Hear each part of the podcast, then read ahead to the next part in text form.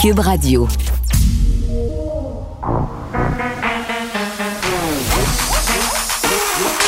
Elle a une opinion sur tous les sujets. Pour elle, toutes les questions peuvent être posées. Geneviève Peterson. Cube, Radio. Salut tout le monde, bienvenue à l'émission. Commence par se parler de nouvelles qui passent un peu dans le beurre aujourd'hui, euh, mais qui est d'une tristesse sans nom.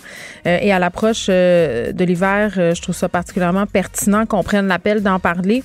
Euh, la mort de cette sans-abri qui a été retrouvée morte près d'un chantier de construction à Montréal, une femme de 61 ans d'origine autochtone. Euh, ça se passe là euh, aux environs du métro Atwater, du square Cabot aussi. Là, le soir Cabot, vous vous en rappelez, on en a parlé avec Michel Jean quand il est venu nous parler de son nouveau roman. Ça se passe en grande majorité au square Cabot, là où se rassemblent beaucoup de personnes en situation d'itinérance autochtone.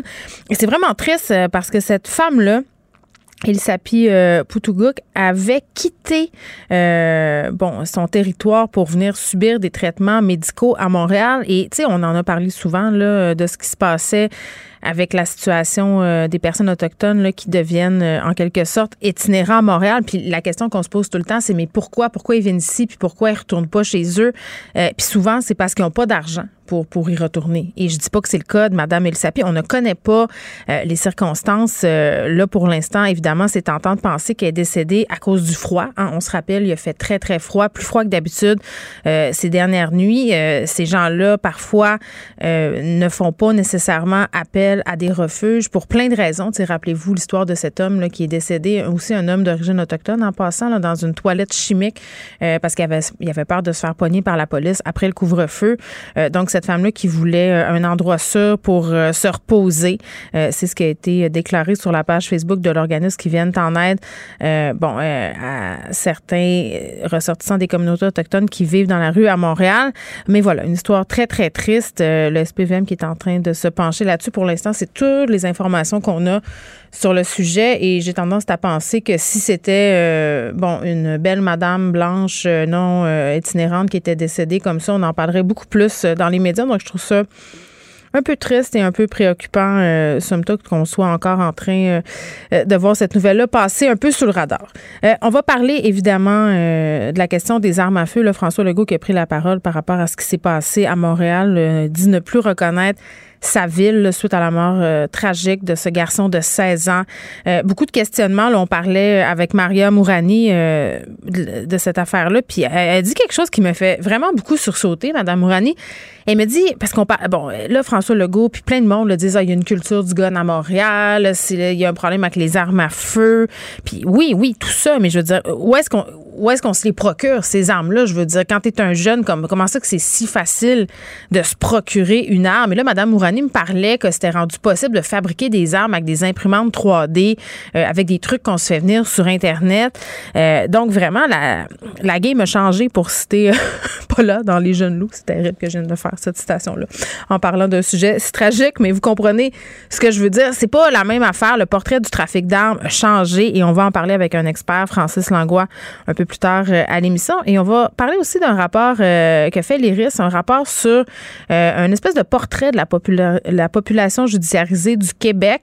Euh, est vraiment un rapport qui soulève des interrogations parce que le classement euh, fait état des teintes de peau. OK? Et là, je m'explique, là, on catégorise les détenus. Euh, par couleur de peau. Donc, ça va de clair à foncé. Et là, il y a des espèces de nuances dans les tons.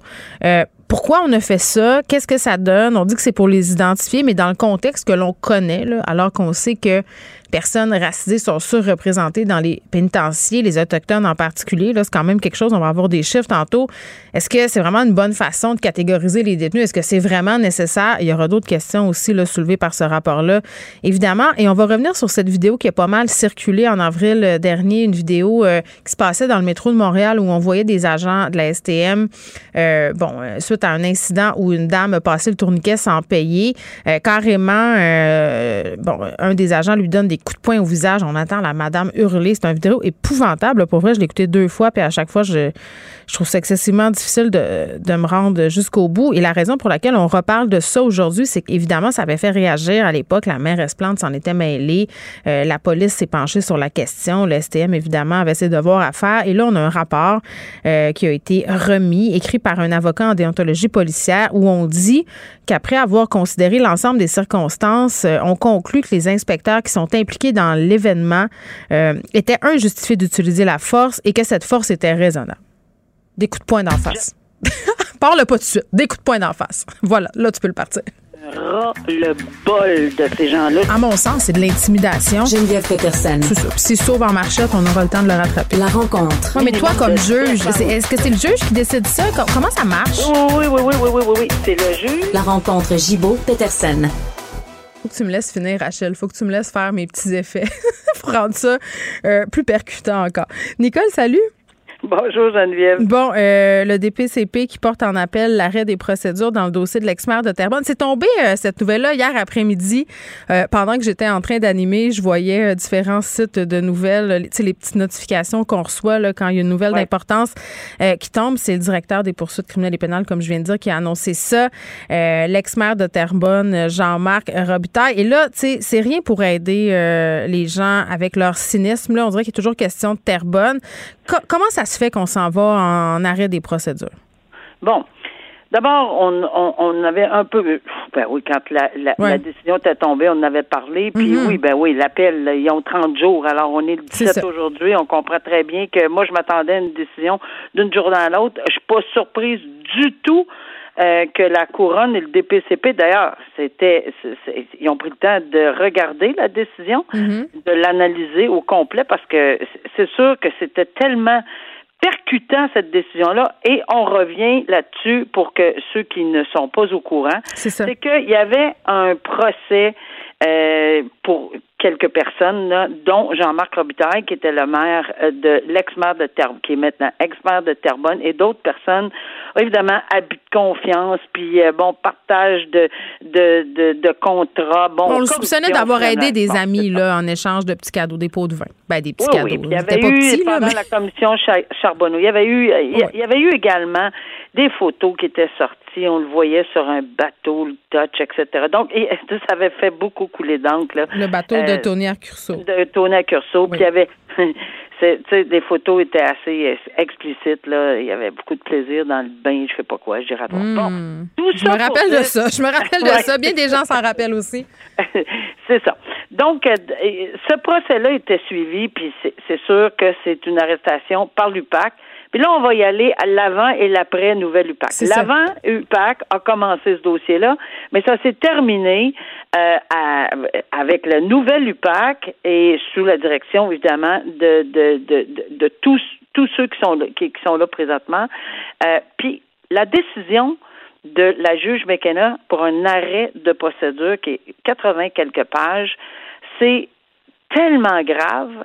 Les accusations, ben, c'est presque des, ben, c'est clairement des accusations là, si on peut me permettre cette mm-hmm. expression-là, parce qu'elle dit qu'elle représente, que, que l'UPAC et le DPCP ont caché aux accusés des informations qui pouvaient nuire à la crédibilité d'un témoin parce que la défense aurait eu peut-être besoin de ces informations-là, là, puis que ça c'était c'était pas des informations qu'on aurait voulu donner apparemment, et que c'est une inconduite tellement grave de l'État qu'il n'y a pas d'autre façon, parce que tout ce qu'on voulait que d'ordonner l'arrêt de procédure, parce que tout ce qu'on voulait, c'est gagner à tout prix.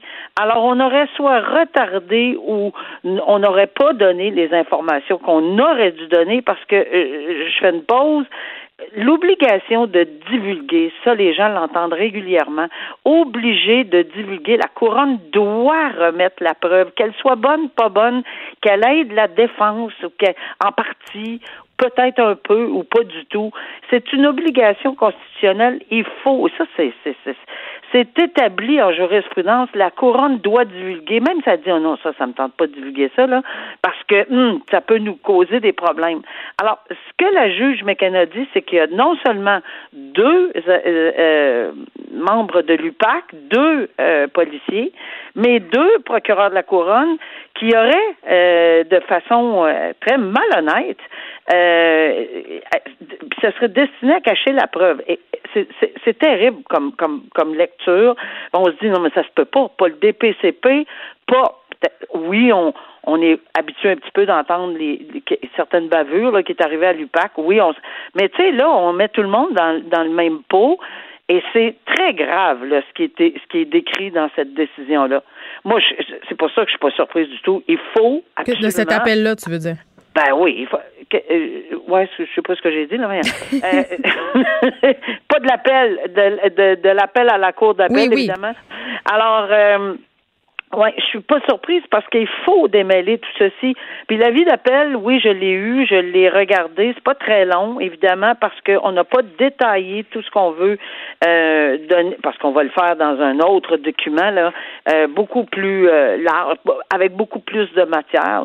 Ce qu'on allègue, c'est que on demande à la cour d'appel d'évaluer s'il y a eu une erreur de droit et une erreur de fait manifeste euh, parce que euh, sur les sur, les abus de confiance que la juge Mécana euh, dit qui est arrivé dans ce dossier-là, là, par rapport à l'État. Puis ça, faut que les gens, même si on est frustré de voir que c'est épouvantable, les accusations tombent, si, et je dis si avec un S tellement immense là, que ça va couvrir la planète au complet, le S grand, grand majuscule, si on avait une preuve que l'État a participé à ce genre euh, de, de, façon de procéder, là, puis de cacher quelque chose, si, si, si, ben, c'est sûr que c'est ça, c'est impossible qu'on accepte ça. Il n'y a pas personne dans une société de droit hmm. euh, comme la nôtre qui peut accepter que l'État pour gagner à tout prix, puis ça, c'est ses mots à la juge McKenna, là, pour gagner à tout prix, aurait fait ça.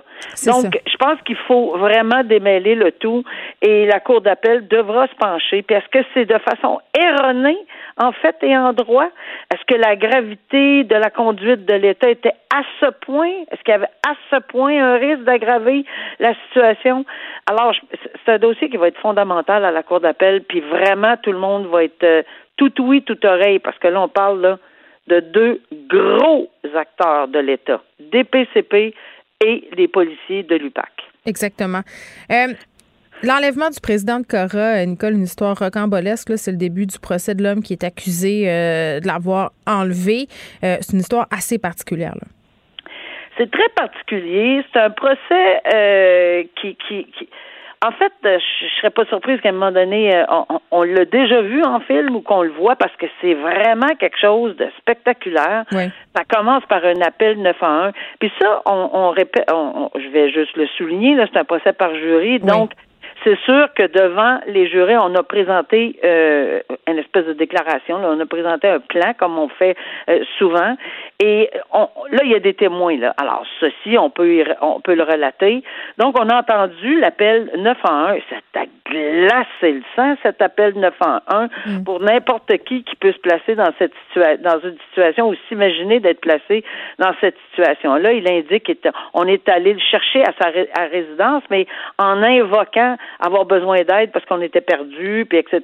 Puis lui se dit bon samaritain, il a voulu les aider, il est sorti, mais évidemment, on l'a ligoté, on l'a mis dans la valise, il a réussi à obtenir, c'est ce qu'il dit dans son témoignage, il a réussi à prendre son cellulaire parce que de toute évidence, il l'avait sur lui, dans la valise l'auto. Mais là, les questions du 9 en 1, je, je, je, te jure, c'est comme si tu écoutes un film, tu dis ben arrête vite là, il faut que la police arrive vite là. Alors euh, c'est long là, cet appel 911 là, de, quand tu sais dans quelle position il est, il était. Et il y a eu une demande de rançon de 11 millions. Pourquoi? Parce que euh, ben, c'est ça, c'est le fils de, de, de, de, la propriétaire de, des euh, restaurants Cora qui sont bien connus. Mm-hmm. euh, et il y a bon là, il va avoir il y a un contre-interrogatoire, comme dans tout dossier. Puis là, ben, ce qui est, ce qui est un peu euh, ce que j'entendais là dans, dans les divers euh, chroniques là, ou pas chroniques, mais enfin les reportages des journalistes, c'est que première question, pas première question, mais on parle d'un kidnapping allégué. Fait qu'on voit tout de suite là qu'il y a une position que la défense. Alors, pour le moment, on parle de la défense contre-interroge en parlant d'un kidnapping allégué. Alors, euh, où est-ce qu'on s'en va avec ça? Ça va être intéressant de le suivre, ce procès-là, parce que c'est la personne qui est accusée. Euh, il n'y a pas de preuve directe, la couronne l'a bien dit, c'est une preuve circonstancielle, et ça, ça va être intéressant. Au fur et à mesure, on pourra en mm.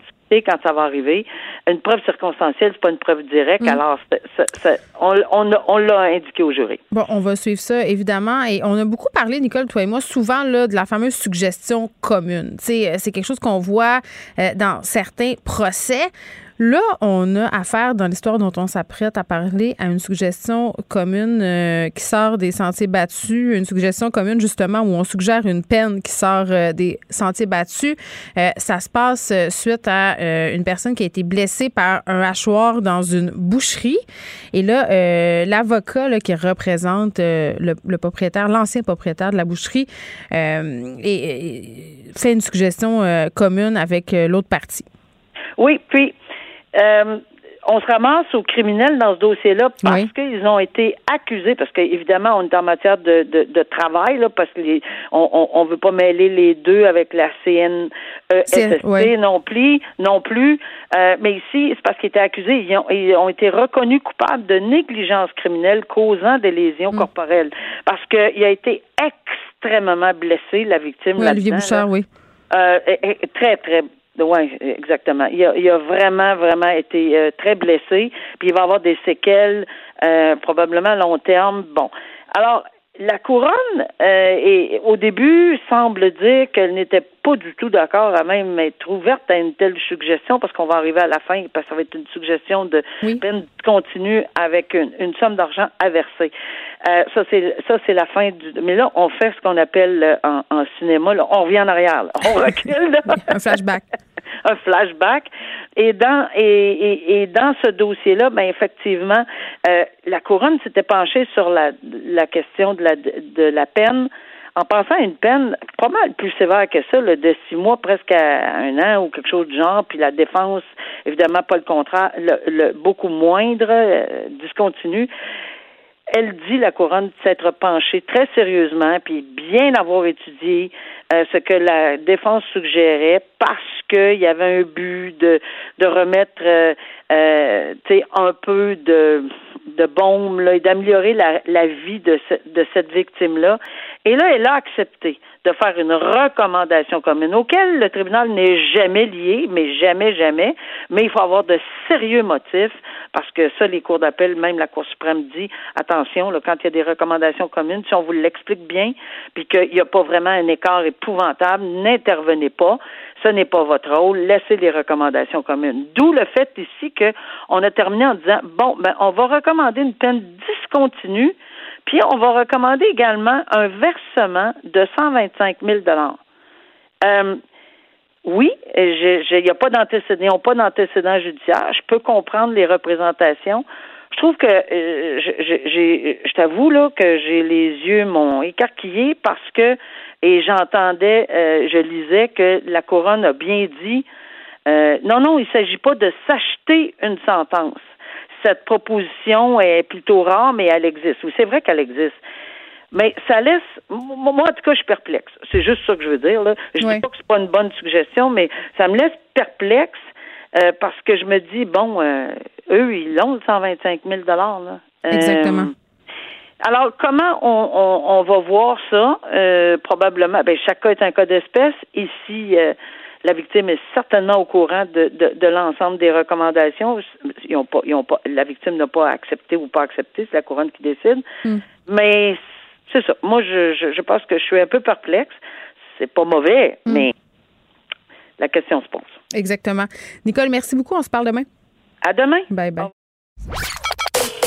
Joignez-vous à la discussion. Appelez ou textez le 187 Cube Radio 1877 827 2346. Hello. C'est terrible, là. Puis euh, je reconnais pas Montréal. Puis Geneviève Guilbeault va vous en parler dans quelques minutes. On entend François Legault qui, en mêlée de presse, s'exprime euh, sur la mort de ce jeune euh, de 16 ans.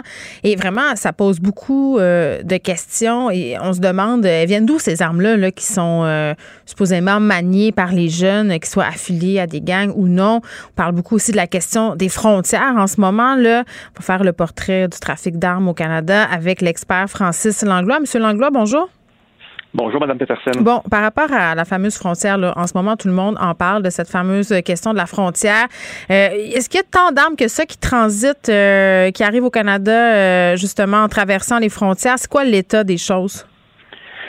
Ben, selon les chiffres de Toronto, la police de Toronto les a publiés il y a quelques mois. Et ce qu'ils disent, c'est que sur leur territoire, c'est autour de 80-85 des armes qui sont saisies qui proviennent des États-Unis. Évidemment, des armes qui sont saisies, qui sont identifiées, là, le va de soi, mais donc autour de 85-80% Donc, euh, ce que ça nous dit, c'est qu'effectivement, le, le, crime organisé ou le crime désorganisé s'approvisionne.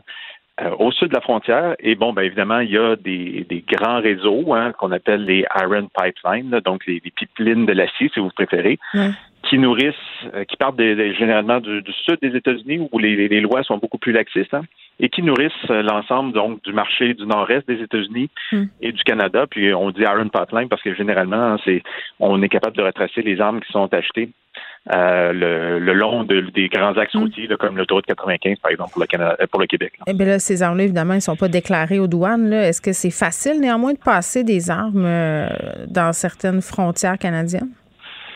Oui, ben là, il y a plusieurs types de réseaux, mais les gros réseaux euh, euh, qui, qui, suivent hein, essentiellement les mêmes routes que la drogue, l'alcool, le tabac, etc. Là, euh, vont donc empruntent des, des, des endroits assez précis. Donc, vos collègues SGE donc avaient hmm.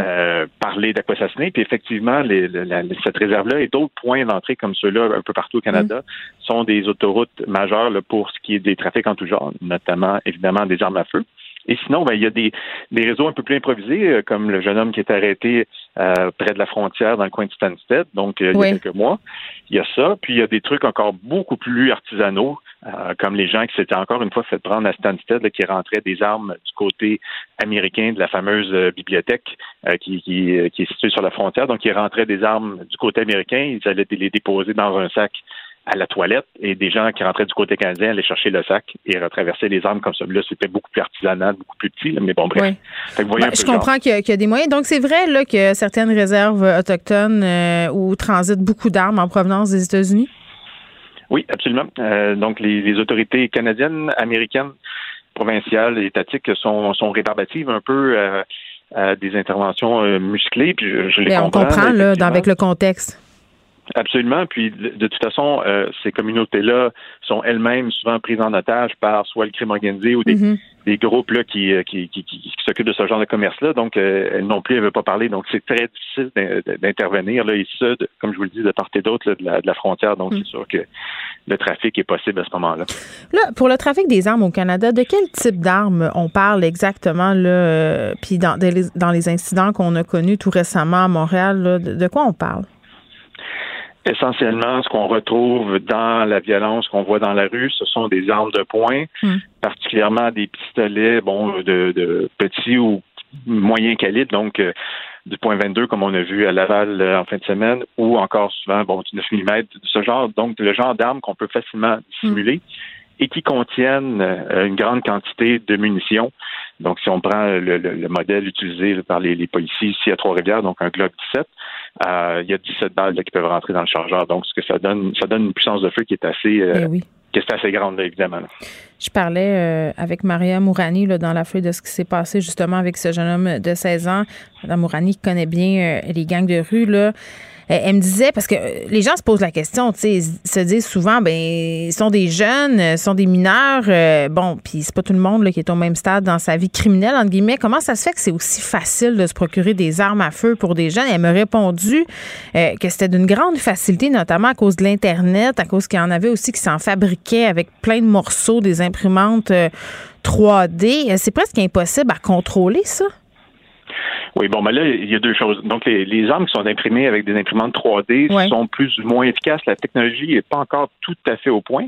Ceci étant dit, ce qu'on achète beaucoup, c'est ce qu'on appelle, euh, bon, dans le langage commun, des polymères 80, donc des armes qui sont faites euh, monter, si on veut, à 80% parce que la loi américaine, toute arme qui n'est pas faite à 80% n'est pas considérée comme une arme. C'est un peu comme si c'était un modèle, un modèle à coller, si vous voulez. Mm-hmm. Et donc, ce qu'on fait, c'est qu'on commande la, la, crosse et puis les, les autres composantes de l'arme, celles-ci ne sont pas assemblées. Puis, en ce qui a trait à la, la crosse, donc on doit euh, percer des trous, insérer des coupées, des vis, euh, mettre le mécanisme à l'intérieur. Puis bon, mais une fois qu'on a limé quelques morceaux, ben c'est merveilleux, l'arme fonctionne. Oui, mais c'est pas si facile que ça. Là. Ben, ça se comme c'est encore drôle. Donc, ça se commande évidemment par Internet. Vous avez, donc, comme vous le disiez tout à l'heure, hein, pour 400 dollars, euh, la compagnie, euh, en fait, je ne sais pas si c'est la compagnie Polymère 80 en vend, mais à 400 dollars, mais bref, ça se trouve.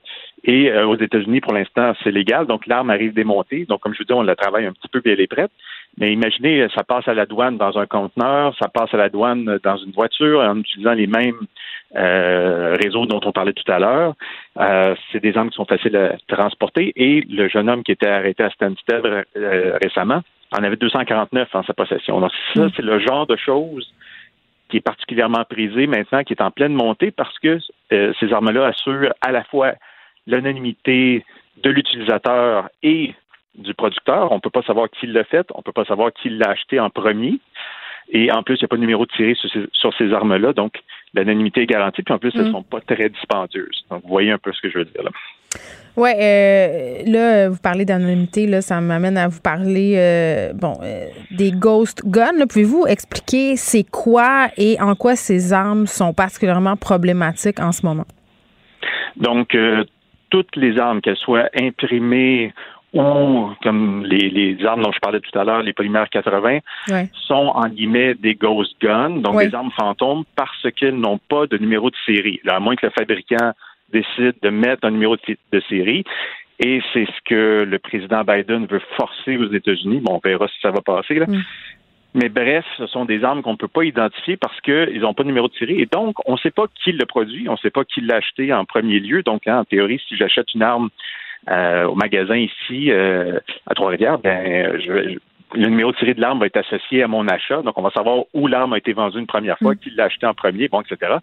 Dans ce, dans ce cas-là, ben, il n'y en a pas de numéro série. Donc, ce sont des ghost guns, donc des armes fantômes qu'on ne peut pas retracer. Donc, euh, on peut la laisser, une fois qu'elle est utilisée, on la jette. Et puis, il n'y a pas moyen de savoir, à moins évidemment d'avoir laissé des, traces de main sur la, poignée. mais sinon, on ne peut pas retrouver la, provenance de cette arme-là. Et, là, M. Langlois, vous, vous, vous intéressez à la question des armes à feu, à la culture des armes à feu, euh, mm-hmm. j'imagine aussi. Là, on parle beaucoup là, ces temps-ci euh, de culture du gun, euh, qu'à Montréal, on est en train de sombrer dans une culture du gun.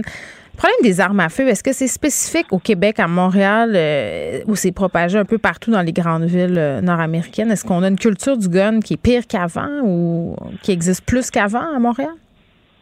Ben, à Montréal, entre autres, mais c'est un phénomène qui est nord-américain, on va se le dire. Donc, depuis la pandémie, c'est déjà vrai un peu avant euh, dans les grandes villes américaines, mais depuis la pandémie, les taux d'homicide par arme à feu ont augmenté de 30% aux États-Unis.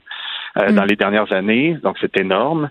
Dans toutes les grandes villes canadiennes, Calgary, Moncton, Toronto, etc., subissent un peu les contre-coups euh, de l'augmentation des circulations de ces armes-là et effectivement de la diffusion de cette culture-là dont vous parlez. Oui. Donc, cette façon hein, que... Sur les médias sociaux? Oui, oui, tout à fait. Donc, mm. avant, hein, donc un jeune, ben, en fait, un groupe de jeunes, donc, euh, s'il voulait aller défier un groupe rival, devait aller sur son territoire, prendre des etc. Maintenant, ça se fait en ligne, ça se fait via des chansons, via des, des clips. Et puis, bon, ben, on, on, pose ça et puis après ça, on va se venger. Là. Donc, ça, va beaucoup plus vite. La montée aux extrêmes est beaucoup plus rapide. Et le problème avec les armes à feu, hein, c'est que ce qu'on voit, c'est malgré mm. une baisse du taux de criminalité générale au Canada et aux États-Unis depuis au moins 20 ans, les taux au Canada, c'est moins vrai, mais aux États-Unis, les taux d'homicide restent sensiblement les mêmes. Donc, pour moins de crimes, on a toujours autant de morts. Donc, autrement dit, moins de crimes ces crimes-là engendrent plus de morts. Pourquoi? Parce que la violence aux États-Unis, elle est armée, donc elle est plus dangereuse et plus mortelle, alors qu'ici, c'est moins le cas, mais là, on sent que ça commence à percoler un petit peu. Là. Bien, oui, effectivement. Puis là, euh, évidemment, on cherche des réponses. La mairesse Plante, euh, qui a encore une fois interpellé le gouvernement fédéral pour qu'on agisse dans le dossier euh, des armes à feu. Concrètement, là, ce que devrait faire le gouvernement Trudeau pour s'attaquer au problème, c'est quoi? M. Trudeau a déjà fait quelques pas dans la bonne direction dans la mesure où il a, euh, avec euh, ses homologues américains, créé ou en tout cas fait créer des, des, des canaux de, de, communication, de collaboration entre les autorités frontalières canadiennes et américaines. Donc ça, ça a été fait en mars 2021. Euh, il a mis de l'argent, euh, rajouté de l'argent sur les budgets euh, des, des, postes frontières. C'est pas énorme, mais autour de 93 millions, là, si je, je ne m'abuse, au printemps. Mm. Ça va être dépensé tranquillement pas vite. Puis là, bon, euh, ce qu'il devrait faire, c'est en rajouter, parce que si on veut juguler le trafic, c'est vraiment au niveau de la frontière qu'il faut agir. Donc ça, c'est le mm. fédéral qui peut jouer à ce niveau-là. D'ailleurs, M. Trudeau parle avec, euh, ben, va parler avec son homologue américain euh, demain. je ne sais pas s'il va en glisser un mot, j'en doute, mais cette histoire-là de trafic transfrontalier, ça affecte le Canada mm. et euh, à un niveau fois 10 000 le Mexique, qui lui subit encore pire, de, de façon encore pire, pardon, les, le, le, le, trafic d'armes. Donc, euh, mais les deux voisins des États-Unis hein, sont victimes de, de comment je ben oui, parce que exactement. Puis ça, on le comprend bien là euh, avec vos explications, Monsieur Langlois. Là, euh, Geneviève Guilbeault, euh, évidemment, est plutôt avoir de détails là, par rapport à la question des armes. on, on c'est évidemment, ça relève du fédéral, mais est-ce que au municipal euh, ou au provincial, on pourrait être plus proactif. Là, je sais que le chef de la police, plusieurs personnes le pointent du doigt, des gens qui disent que le SPVM n'est pas assez proactif avec la question du trafic des armes, euh, des armes en circulation à Montréal. Qu'est-ce que vous en pensez? Moi, je pense que Mme Guilbeault, lorsqu'elle a annoncé l'opération Centaure il y a quelques mois, oui euh, a fait ce qu'il fallait faire dans la mesure où, bon, on injecte des sommes importantes, mais surtout, on assure, euh, comment je peux dire, la coopération, la collaboration entre les différents corps de police, mm. soit municipaux, provinciaux, euh, avec ceux de l'Ontario, euh, les corps de police autochtones et même au niveau fédéral. Donc, ce qu'on fait, c'est qu'on va faire en sorte que les corps policiers vont arrêter de travailler en silo. Ils vont en tout cas, en théorie, j'avoue que je suis pas là, mais en théorie, ils devraient partager de l'information. Mais ben, c'est ça. Euh, idéalement, créer une base de données dans laquelle toutes les armes qui sont saisies euh, sont enregistrées, donc celles qui sont identifiées, celles qui sont pas identifiables. Après ça, on peut aller faire des corrélations, dire ok, bon, ben, certaines, dans certaines régions, il y a plus d'armes qui viennent de telle région des États-Unis ou même des, des, des, armes qui sont, euh, comment je pourrais dire, volées ici au Canada ou détournées à des, des, des fins criminelles, on pourrait de façon beaucoup plus systématique le faire, alors qu'aujourd'hui, euh, la GRC, la SQ et les autres corps de police ont l'air de travailler non seulement en silo, mais ils n'ont pas l'air de beaucoup vouloir partager leurs informations, que ce soit entre eux ou avec le public, avec nous, avec vous, les journalistes, ou avec même avec moi qui m'intéresse à ça. Mais c'est parce que quand on partage pas, l'information, ça donne une image qu'on n'est pas dans l'action. Et là, je pense que les gens, ils sont tannés, ils veulent avoir l'impression que ce problème-là est pris en charge. Des gens qui ont peur, et on les comprend là, pour les personnes qui regardent ça aller dans les médias, euh, qui sont pas nécessairement des experts de la question on a tenté quasiment de se dire que Montréal est à feu et à sang. Donc, à un moment donné, ça va être important qu'on soit clair. Absolument raison. Oui. Donc même oui, tout à fait. Il faut, faire la part des choses. Et comme le SPVM le montrait euh, récemment dans, un de ses rapports, euh, la criminalité à Montréal a baissé. Mais bon, le, nombre d'incidents ou de, crimes commis avec des armes à feu, par contre, eux sont en augmentation. Exactement. Francis Langlois, merci, qui est chercheur à la chaire Robert Durand, spécialiste du trafic des armes à feu aux États-Unis et au Canada. On se parlait de la situation euh, des armes à feu au Canada, plus particulièrement à Montréal, avec les différents incidents qu'on connaît, dont la mort tragique de ce jeune garçon de 16 ans. Vous écoutez Geneviève Peterson. Cube Radio. Salut Vincent. Allô? Tu veux me parler des femmes toxiques? Oui. Est-ce qu'il faut que je le prenne comme un message? Non, pas du tout. Euh, pas du tout parce que c'est un texte, une chronique de Jean-François Lisée aujourd'hui dans Le Devoir qui m'a fait, euh, qui m'a fait quand même réagir parce qu'il parle des, euh, des, bon, des femmes toxiques en milieu de travail. Il y a eu des histoires. ben là, il faut, faut, faut, faut, garder le toxique quand même approximatif dans certains dossiers qui sont moins certains. Entre autres, Marie Montpetit, par exemple, qui se défend. On a eu Pascal, Pascal Nadeau, qui se défend. D'ailleurs, alors il fait référence à Julie Payette, là, où c'était peut-être un petit peu plus clair Marie-Ève Proux euh, de la CAQ a claqué la porte. On le, euh, certaines parlaient d'une gestion toxique. Marie Montpetit, Pascal Nadeau. Et il mm. commence en posant des bonnes questions. Est-ce que ces femmes-là ont eu, puis dans le cas de Pascal Nadeau ou de Marie Montpetit, la question est effectivement euh, très présente. Est-ce qu'elles ont eu le droit de, se défendre? Est-ce qu'il y a eu une, une, procédure qui ben, était juste Est-ce qu'elles ont été averties, premièrement? C'est ça, averties, tout ça. Est-ce qu'aussi mm. on tolère moins une toxicité féminine que masculine? Pose au, au départ des bonnes questions question là, en, en début de texte, ça, effectivement, pour s'assurer qu'il y a des systèmes efficaces, pour s'assurer qu'il n'y a pas une vengeance ou quoi que ce soit, ou que ce soit des, des dossiers sérieux. Mais c'est que son texte, c'est pas vraiment là-dessus. Et euh, il parle donc d'une ju- d'une injustice historique là-dessus sur la, la gestion des dossiers. Mais je veux cependant attirer l'attention sur une injustice plus grande encore. Depuis des millénaires, des hommes de pouvoir ont pu déployer leur intransigeance, leur arbitraire, engueulade, colère, coups, blessures. Bref, les hommes toxiques ont eu des millénaires pour servir. Pourquoi faut-il, au moment même où des femmes accèdent à des postes de pouvoir, qu'on leur interdise ces coups de sang? Euh, et là, euh, continue en disant, entre autres, il lui fallu, termine en disant, il lui fallu découpler dans le temps la généralisation de la prise de pouvoir par les femmes, d'une part, et la pacification des rapports de travail de l'autre. Un écart d'un siècle ou deux, il me semble, aurait été un minimum. Euh, un peu comme si on aurait dû donner aux femmes de pouvoir euh, deux siècles pour apprendre à gérer. Un petit lousse. Ben, un petit attends, lousse je- parce qu'il y a un retard. Bon, c'est Et- une question intéressante quand même qui est Oui. soulevée, celle du double standard. là. Je- moi, je suis intimement convaincue que dans les perceptions des comportements, on n'est pas à la même place. euh, Oui, tout à fait, on mais là, lui- pas lui est pas là, là. Là, mais il ça, c'est de l'intro de, la- son texte. Mais lui, Ouais. ce qu'il parle, c'est de l'héritage historique. Et, Exact. Et il y a plusieurs euh, études qui ont été faites à ce sujet-là sur la gestion, entre guillemets, au féminin, là, euh, notamment des études euh, en études féministes. Et, et c'est assez intéressant. Pour les femmes qui ont accédé au pouvoir très tôt dans l'histoire, la seule façon d'y accéder, c'était de copier, et là, je vais mettre des guillemets, là, c'était de, de copier le modèle de gestion masculin. Oui. Tu sais, les façons de faire, et, et dans ce temps-là, les façons Fallait de faire. des là. On ben, pense à Margaret ça. Thatcher, Oui, tout oui, ça. pour se fallait faire être- respecter, tout pour, pour, euh, être crédible, il fallait en imposer, il fallait en jeter, il fallait euh, être très ferme, très dur, euh, très intransigeante. Et là, c'est peut-être en train un peu de se retourner contre ces madames-là, au même titre que ça s'est retourné contre les patrons masculins. Euh, Oui. Là, ça se retourne, on peut s'entendre contre les deux. Est-ce qu'il y a une plus grande tolérance ou il y a une bonne question à, ben, se- c'est à la se poser là? je pense, qui est différente. Euh, le, le problème de la, que je vois moi dans cette idée-là de perspective historique à dire ah ben là faut laisser les femmes être toxiques Non, parce qu'elles n'ont pas, pas. pu l'être. je- je suis pas d'accord avec ça, dis, là. je- Non, non. Les femmes euh, d'une femme en- de, de tête qui est allée à l'université en génie, qui est devenue patronne, qui a l'expérience, elle a tous les outils pour ne pas être Personne- toxique comme n'importe qui là. Personne ne euh, devrait avoir le droit d'avoir des et- comportements toxiques. Et j'ai l'impression, tu me diras, tu parlais de- d'études féministes, puis je suis intéressé à voir s'il y a eu beaucoup d'études là-dessus, mais moi, mon, mon sentiment, euh, après avoir, on a quand même des expériences en milieu de travail, on a vu des gens toxiques, moi, hommes comme femmes, Mm. et j'ai quand même l'impression qu'un homme toxique va s'attaquer un peu plus aux hommes et qu'une femme toxique va s'attaquer souvent un peu plus aux femmes dans son milieu de travail. Je sais pas Euh, quoi dire. Moi, des boss femmes, j'en ai jamais eu. Bon, Hein, mais- C'est drôle, hein, ça? C'est aussi ce détail-là, on pourrait en parler. Oui, bon, et euh, j'ai sûr qu'au niveau des harcèlements, harcèlements sexuels, je pense que là, les hommes dominent en masse. Ouais. Mais j'ai pas l'impression que protéger des femmes toxiques en milieu de travail, ça protège euh, les femmes ensuite. Parce que les femmes en dessous,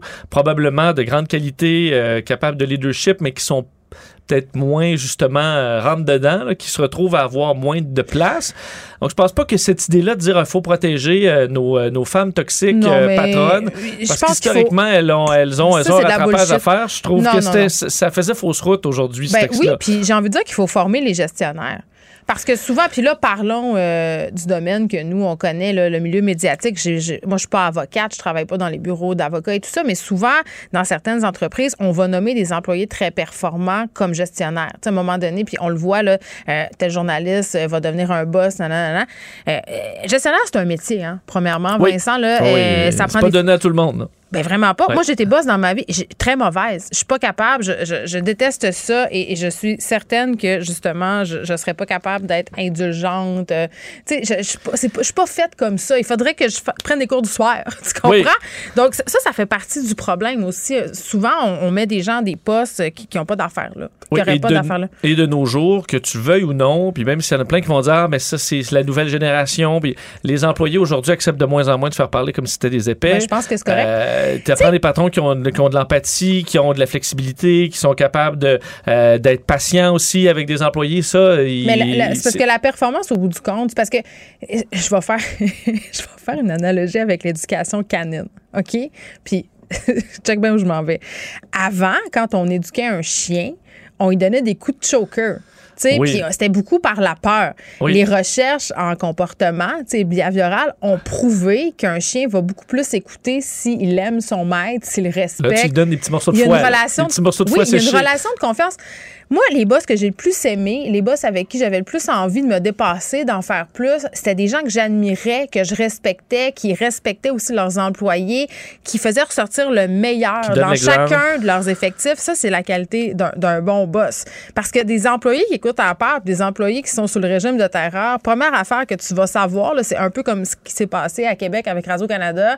Euh, ils vont se parler entre eux autres, puis ils vont faire Hey, coudon, ça n'a pas de sens, puis elle ou lui, on la sort. C'est ça qui se passe. Ça, ça marche l'initiative aussi, ça te fait sauter euh, sur le concurrent au premier venu. Ben, bien sûr. Euh, donc, oui. Est-ce qu'il y a de la formation? Dans, dans mon documentaire, Le tribunal populaire, Jessica Paquin, là, qui a témoigné, elle était bon à la base d'une sortie contre les jumelles stratistes qui dénonçait justement des comportements toxiques au travail. Puis tu sais ce qu'elle disait, Vincent, je vais être super honnête, là, je suis sûre qu'il y a bien des gens qui ont regardé le documentaire qui se sont dit la même chose que je me suis dit au départ.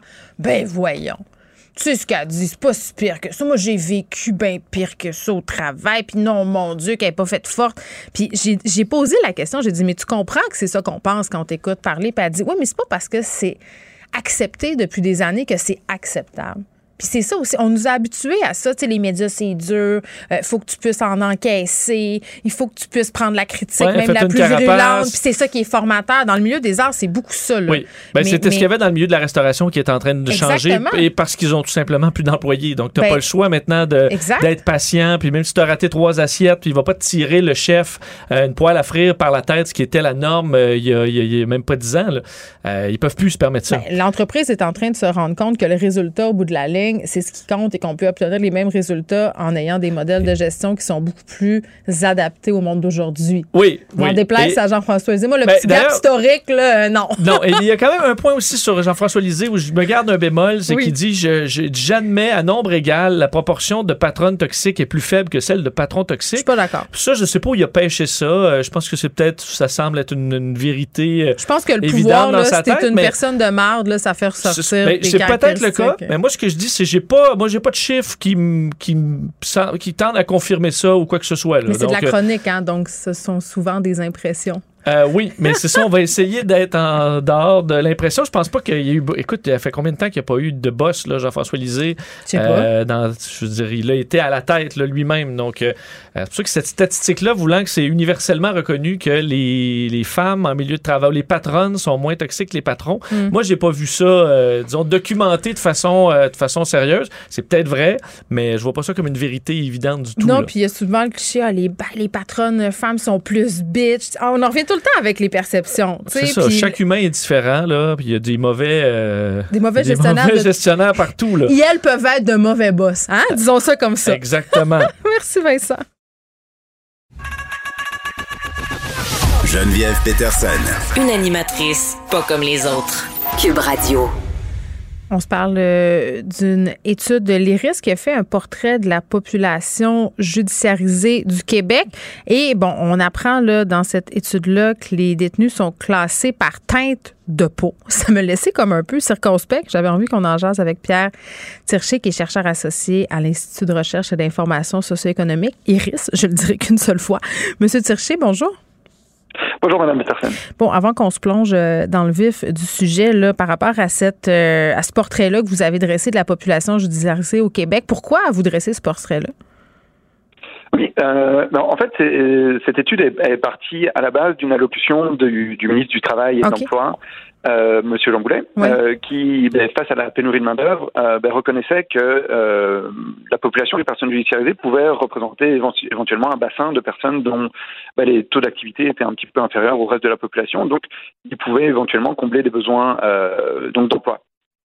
Donc vraiment le contexte de l'étude partait de là. Et euh, ensuite, on a essayé de dresser, ben, on connaît assez peu en fait euh, le profil mhm. des personnes qui ont donc un casier judiciaire. Et donc, ben, euh, ici, on, on se proposait de le faire, en fait. Oui, bon, puis on va reparler justement de, ce portrait-là et de leur employabilité à ces détenus un, peu plus tard, mais euh, vraiment, cette question de la couleur de peau, le il y a une espèce de tableau où on fait la distinction, puis vous l'avez, euh, vous avez obtenu ça en vertu d'une demande d'accès à l'information euh, auprès de services correctionnels du Québec. On, distingue les, personnes admises là, en milieu carcéral en quatre couleurs. Et là, là je, je, me, sens déjà mal de le dire. Là clair, moyen, foncé. Là, on se dit, mais pourquoi? Pourquoi on catégorise les détenus comme ça? Qu'est-ce qu'on vous a répondu?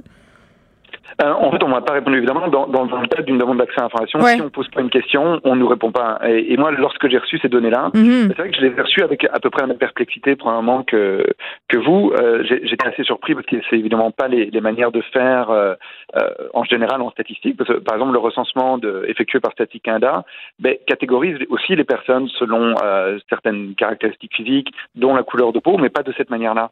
Donc moi, lorsque je l'ai reçu, ben, j'étais bon, évidemment j'étais assez perplexe, mais j'avais pas la raison pour laquelle. On- Puis vous avez posé des questions? euh, j'ai pas posé la question effectivement. Je euh, probablement qu'il y, a- il y a une certaine utilité à faire, mais je, je ce qui m- ce qui me laisse un petit peu un peu perplexe, c'est de la manière de faire effectivement. Euh, ici, de moi de, de, mon, de mon côté, par exemple avec ces Ouais. données-là, c'est difficile de comparer. ben, la proportion de, de, de personnes.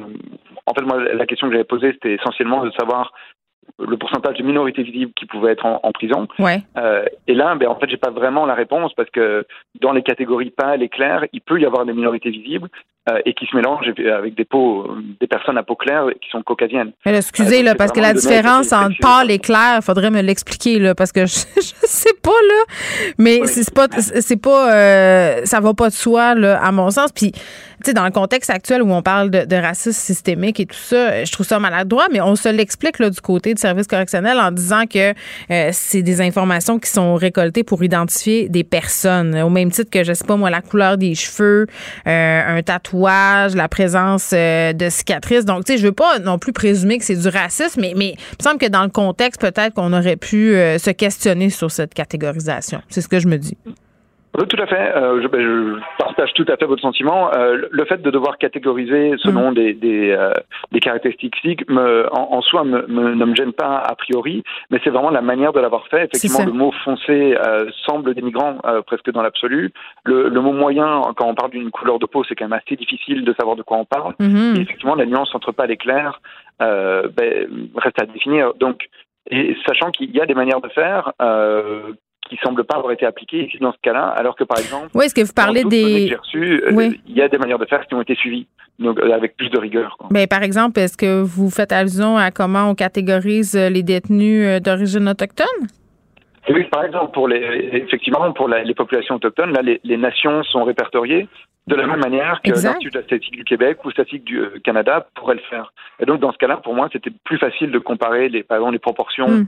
De populations autochtones selon la communauté dans laquelle ils vivent, Mm. euh, alors que pour les personnes selon la couleur de peau, c'était, en tout cas, ça, ça a dû être fait avec beaucoup, beaucoup d'approximations finalement. Là, vous me dites, M. Tirchi, que vous avez mené cette étude là, pour un peu dresser un portrait, euh, notamment par rapport euh, aux personnes qui sont incarcérées. Euh, Qu'est-ce que ça nous dit, là? Ça nous dit, bon, vous l'avez un peu abordé tantôt, là, que les personnes issues de différentes communautés culturelles sont surreprésentées à l'intérieur des murs carcéraux? Oui, euh, certainement, les, les, les personnes les personnes racisées sont surreprésentées. Donc, en, en- selon le recensement de 2016, par exemple, on, on estimait qu'elles étaient environ 15% de la population québécoise.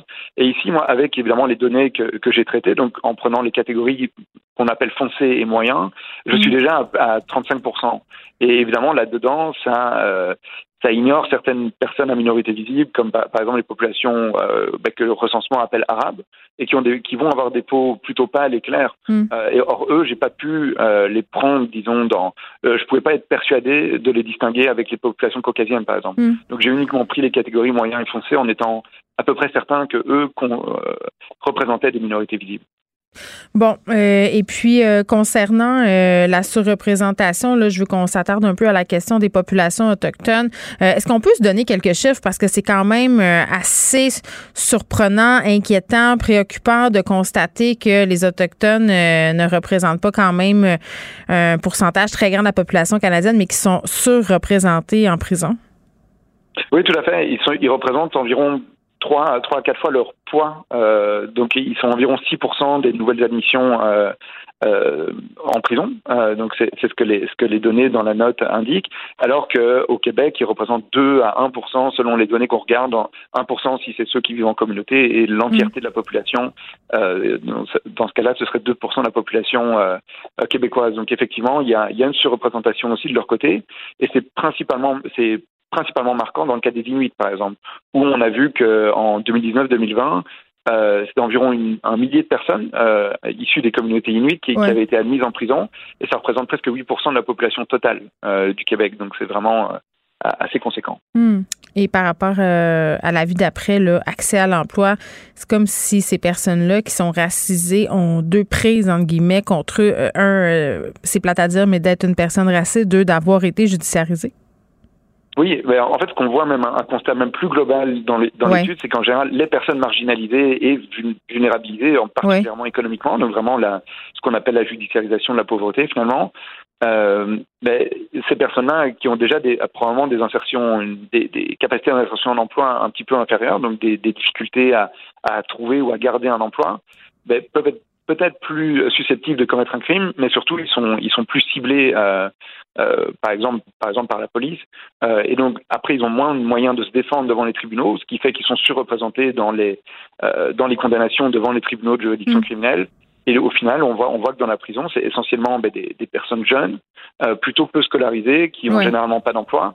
Et donc là, comme on l'a dit, avec une surreprésentation de personnes autochtones, de personnes racisées. Puis après... Et effectivement, euh, ils ont déjà des problèmes d'insertion mm. d'emploi à la base, ce qui fait qu'ils sont entrés dans le système judiciaire. Ben, c'est ça, parce que pas avoir d'emploi...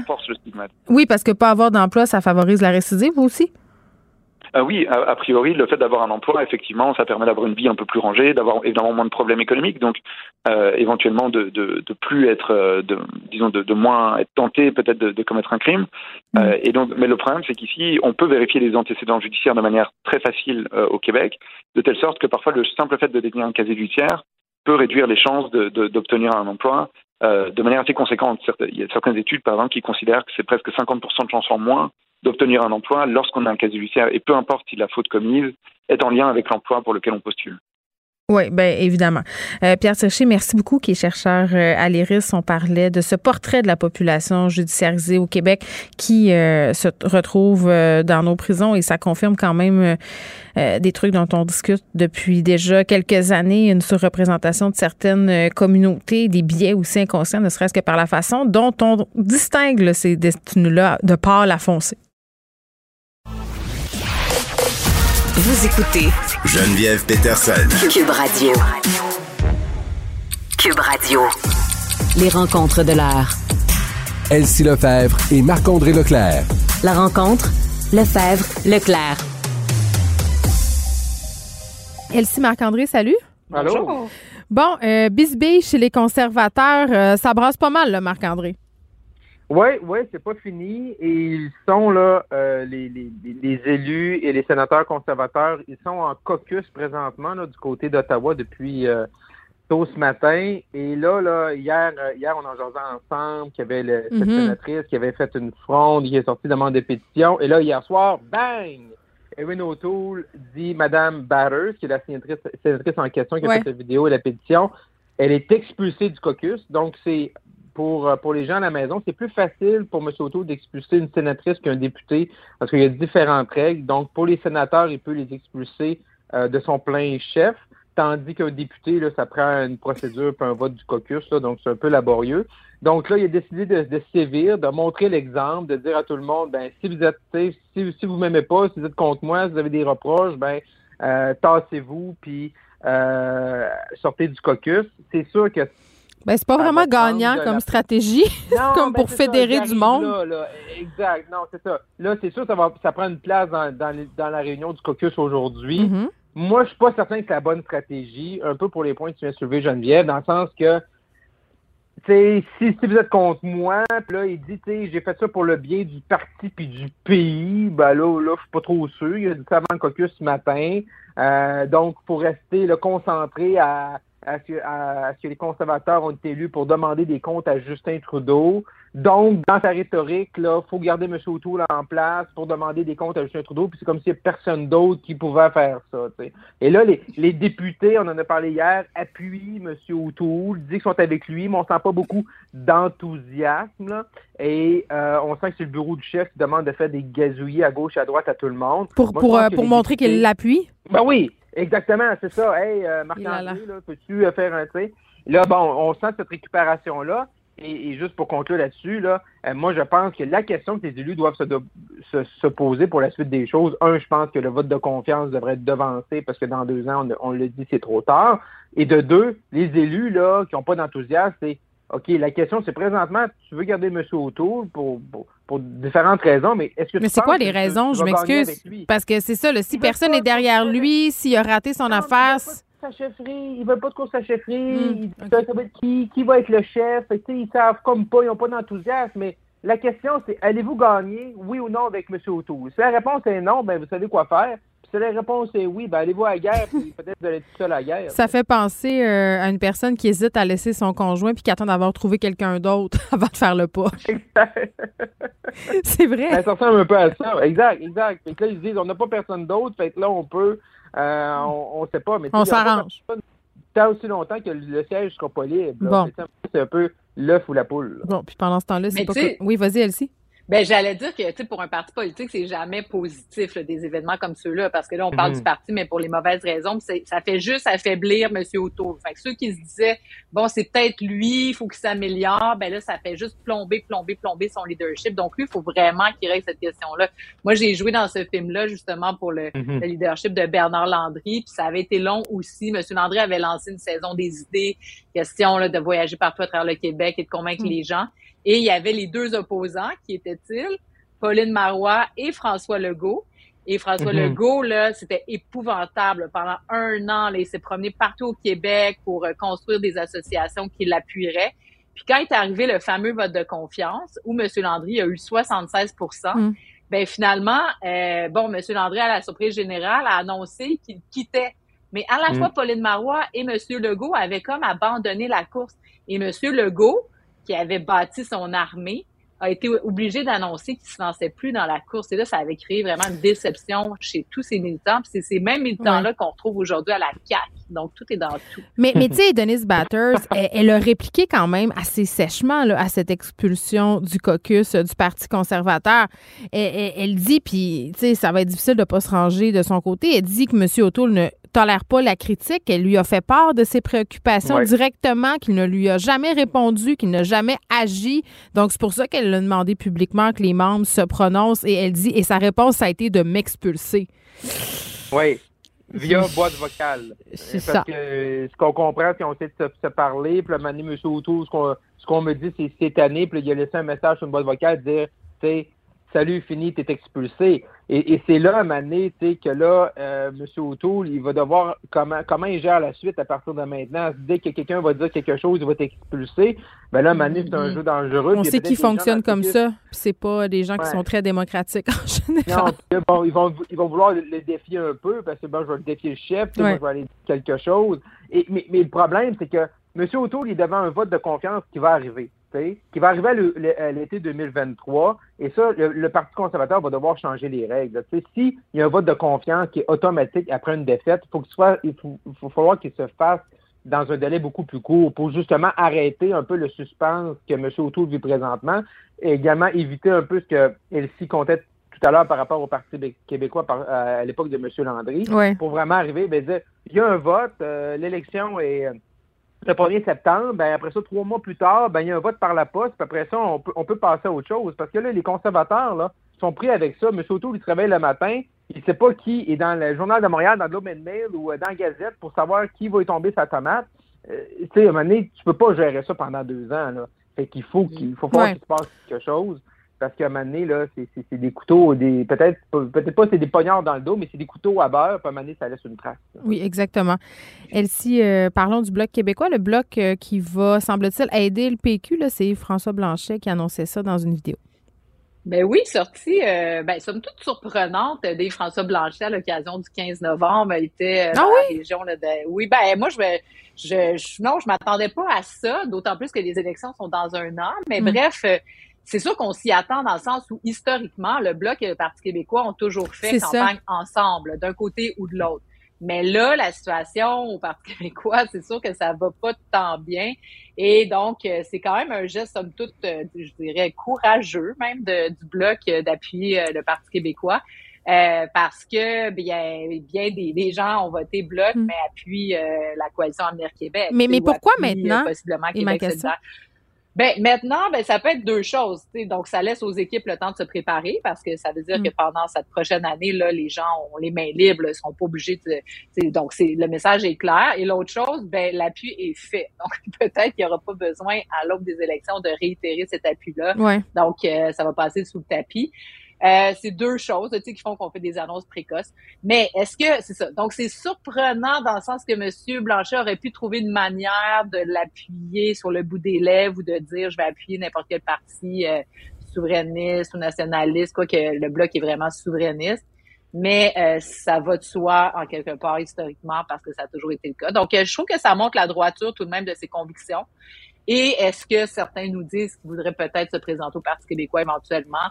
Donc, euh, évidemment, ce serait fait reprocher si jamais il avait voulu aller au Parti québécois et ne pas appuyer le Parti québécois. Mais il faut se demander aussi. Euh, c'est une bonne nouvelle euh, pour le Parti québécois et les souverainistes. Oui, mais il faut se demander aussi à un moment donné quels sont les intérêts que va défendre le Bloc. Ben, c'est là. Puis on le vu un peu durant l'élection fédérale, tu sais, quand monsieur euh, M. Blanchette, là, un peu embourbé sur le troisième lien, puis il défendait les intérêts de l'Assemblée nationale. Puis à un il a commencé à faire une espèce de rhétorique, eux autres étaient là pour défendre les juridictions, puis le fédéral versus le provincial, versus les transports, puis les infrastructures. Mais ça revient tout le temps un peu à l'essence. C'est quoi, le, c'est quoi le, mandat du Bloc québécois? Est-ce que là, sont là pour défendre les intérêts du Québec? Est-ce qu'ils sont là à défendre les intérêts du gouvernement du Québec, de l'Assemblée nationale, du Parti québécois?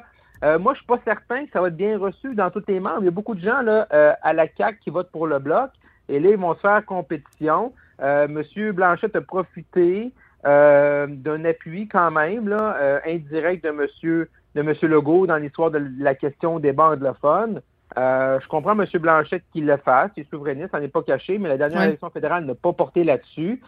Et là, on sent que monsieur, le, plan de match que moi j'ai entendu ici à Ottawa, c'est que monsieur, le, monsieur Blanchette, ce qu'il voulait, c'est avoir une grosse performance, euh, beaucoup de députés, 50 députés. Après ça, être capable, après ça, de faire le saut à Québec. Là, c'est certain que s'il y a encore des visions pour le Parti québécois, ben, il faut qu'il garde en vie. Puis probablement qu'il s'est dit que la meilleure façon de garder le PQ en vie, c'était d'y participer puis d'aider M. Saint-Pierre Plamondon qui connaît quand même des jours euh, difficiles. Oui, puis la CAQ, sa réaction aussi, ça va être quoi? Parce que si là, on en a déjà discuté, euh, la position euh, du Parti québécois en ce moment n'est pas nécessairement si glorieuse que ça. L'opposition, c'est quand même Québec solidaire et ça fait l'affaire de la CAQ parce qu'il y a une opposition claire entre la CAQ et le PQ, c'est moins tranché. Ben oui, c'est sûr que ça, c'est un enjeu. Ben, ça va être intéressant de voir la réaction de François Legault. Parce que s'il il se fâche, ben moi, je trouve, tu sais, si il y aurait raison de se fâcher, mais en quelque part, je pense qu'il doit être au-dessus de ça. il y a 70% d'appui dans les sondages, donc le Bloc québécois appuie le PQ. Euh, pour les, gens là, qui votent qui, CAC, admettons, puis qui ont voté Bloc, ben c'est souvent des gens qui ont déjà voté pour le Parti québécois. Donc, je pense pas qu'ils vont tenir rigueur à ce que le grand frère d'Ottawa ben, continue d'appuyer son petit frère qui est en difficulté. Donc, euh, euh, moi, je pense que ça va être vraiment le ton de François Legault par rapport à ça. Euh, Marc-André touche un bon point, parce que le, François Blanchet, au, départ, le Bloc défend les intérêts du Québec. Mais là, pendant les élections, à un moment donné, c'était les, euh, les votes à l'Assemblée nationale, donc défend le Parlement du Québec, donc son gouvernement. Mais tu sais, dans le temps, rappelons-nous, là, quand les libéraux de Jean Charest étaient au pouvoir, le bloc appuyait pas du tout euh, les politiques euh, du, gouvernement libéral. Donc là, mm. se, se, drapait dans la défense des intérêts du Québec. Donc, il y a un petit tango là-dedans, là, au niveau du bloc. Mais euh, je pense pas que ça va faire de toute façon un gros, gros impact sur la campagne électorale au Québec, cet appui-là. Bon, euh, on va se parler de la question des voyageurs. Moi, j'ai recommencé à voir euh, sur mes médias sociaux des gens voyager. Euh, moi, je sais pas si je serais prête à le faire, mais il y a des annonces qui sont à venir, notamment en ce qui concerne les tests PCR, Marc-André. Oui, d'ici vendredi, normalement. Là, Mais là, toutes les médias ont la même information que normalement d'ici vendredi, probablement vendredi. Fini. Euh, le gouvernement fédéral va annoncer, hmm. ça serait effectif assez rapidement, pour les voyages de 72 heures et moins, donc trois jours et moins.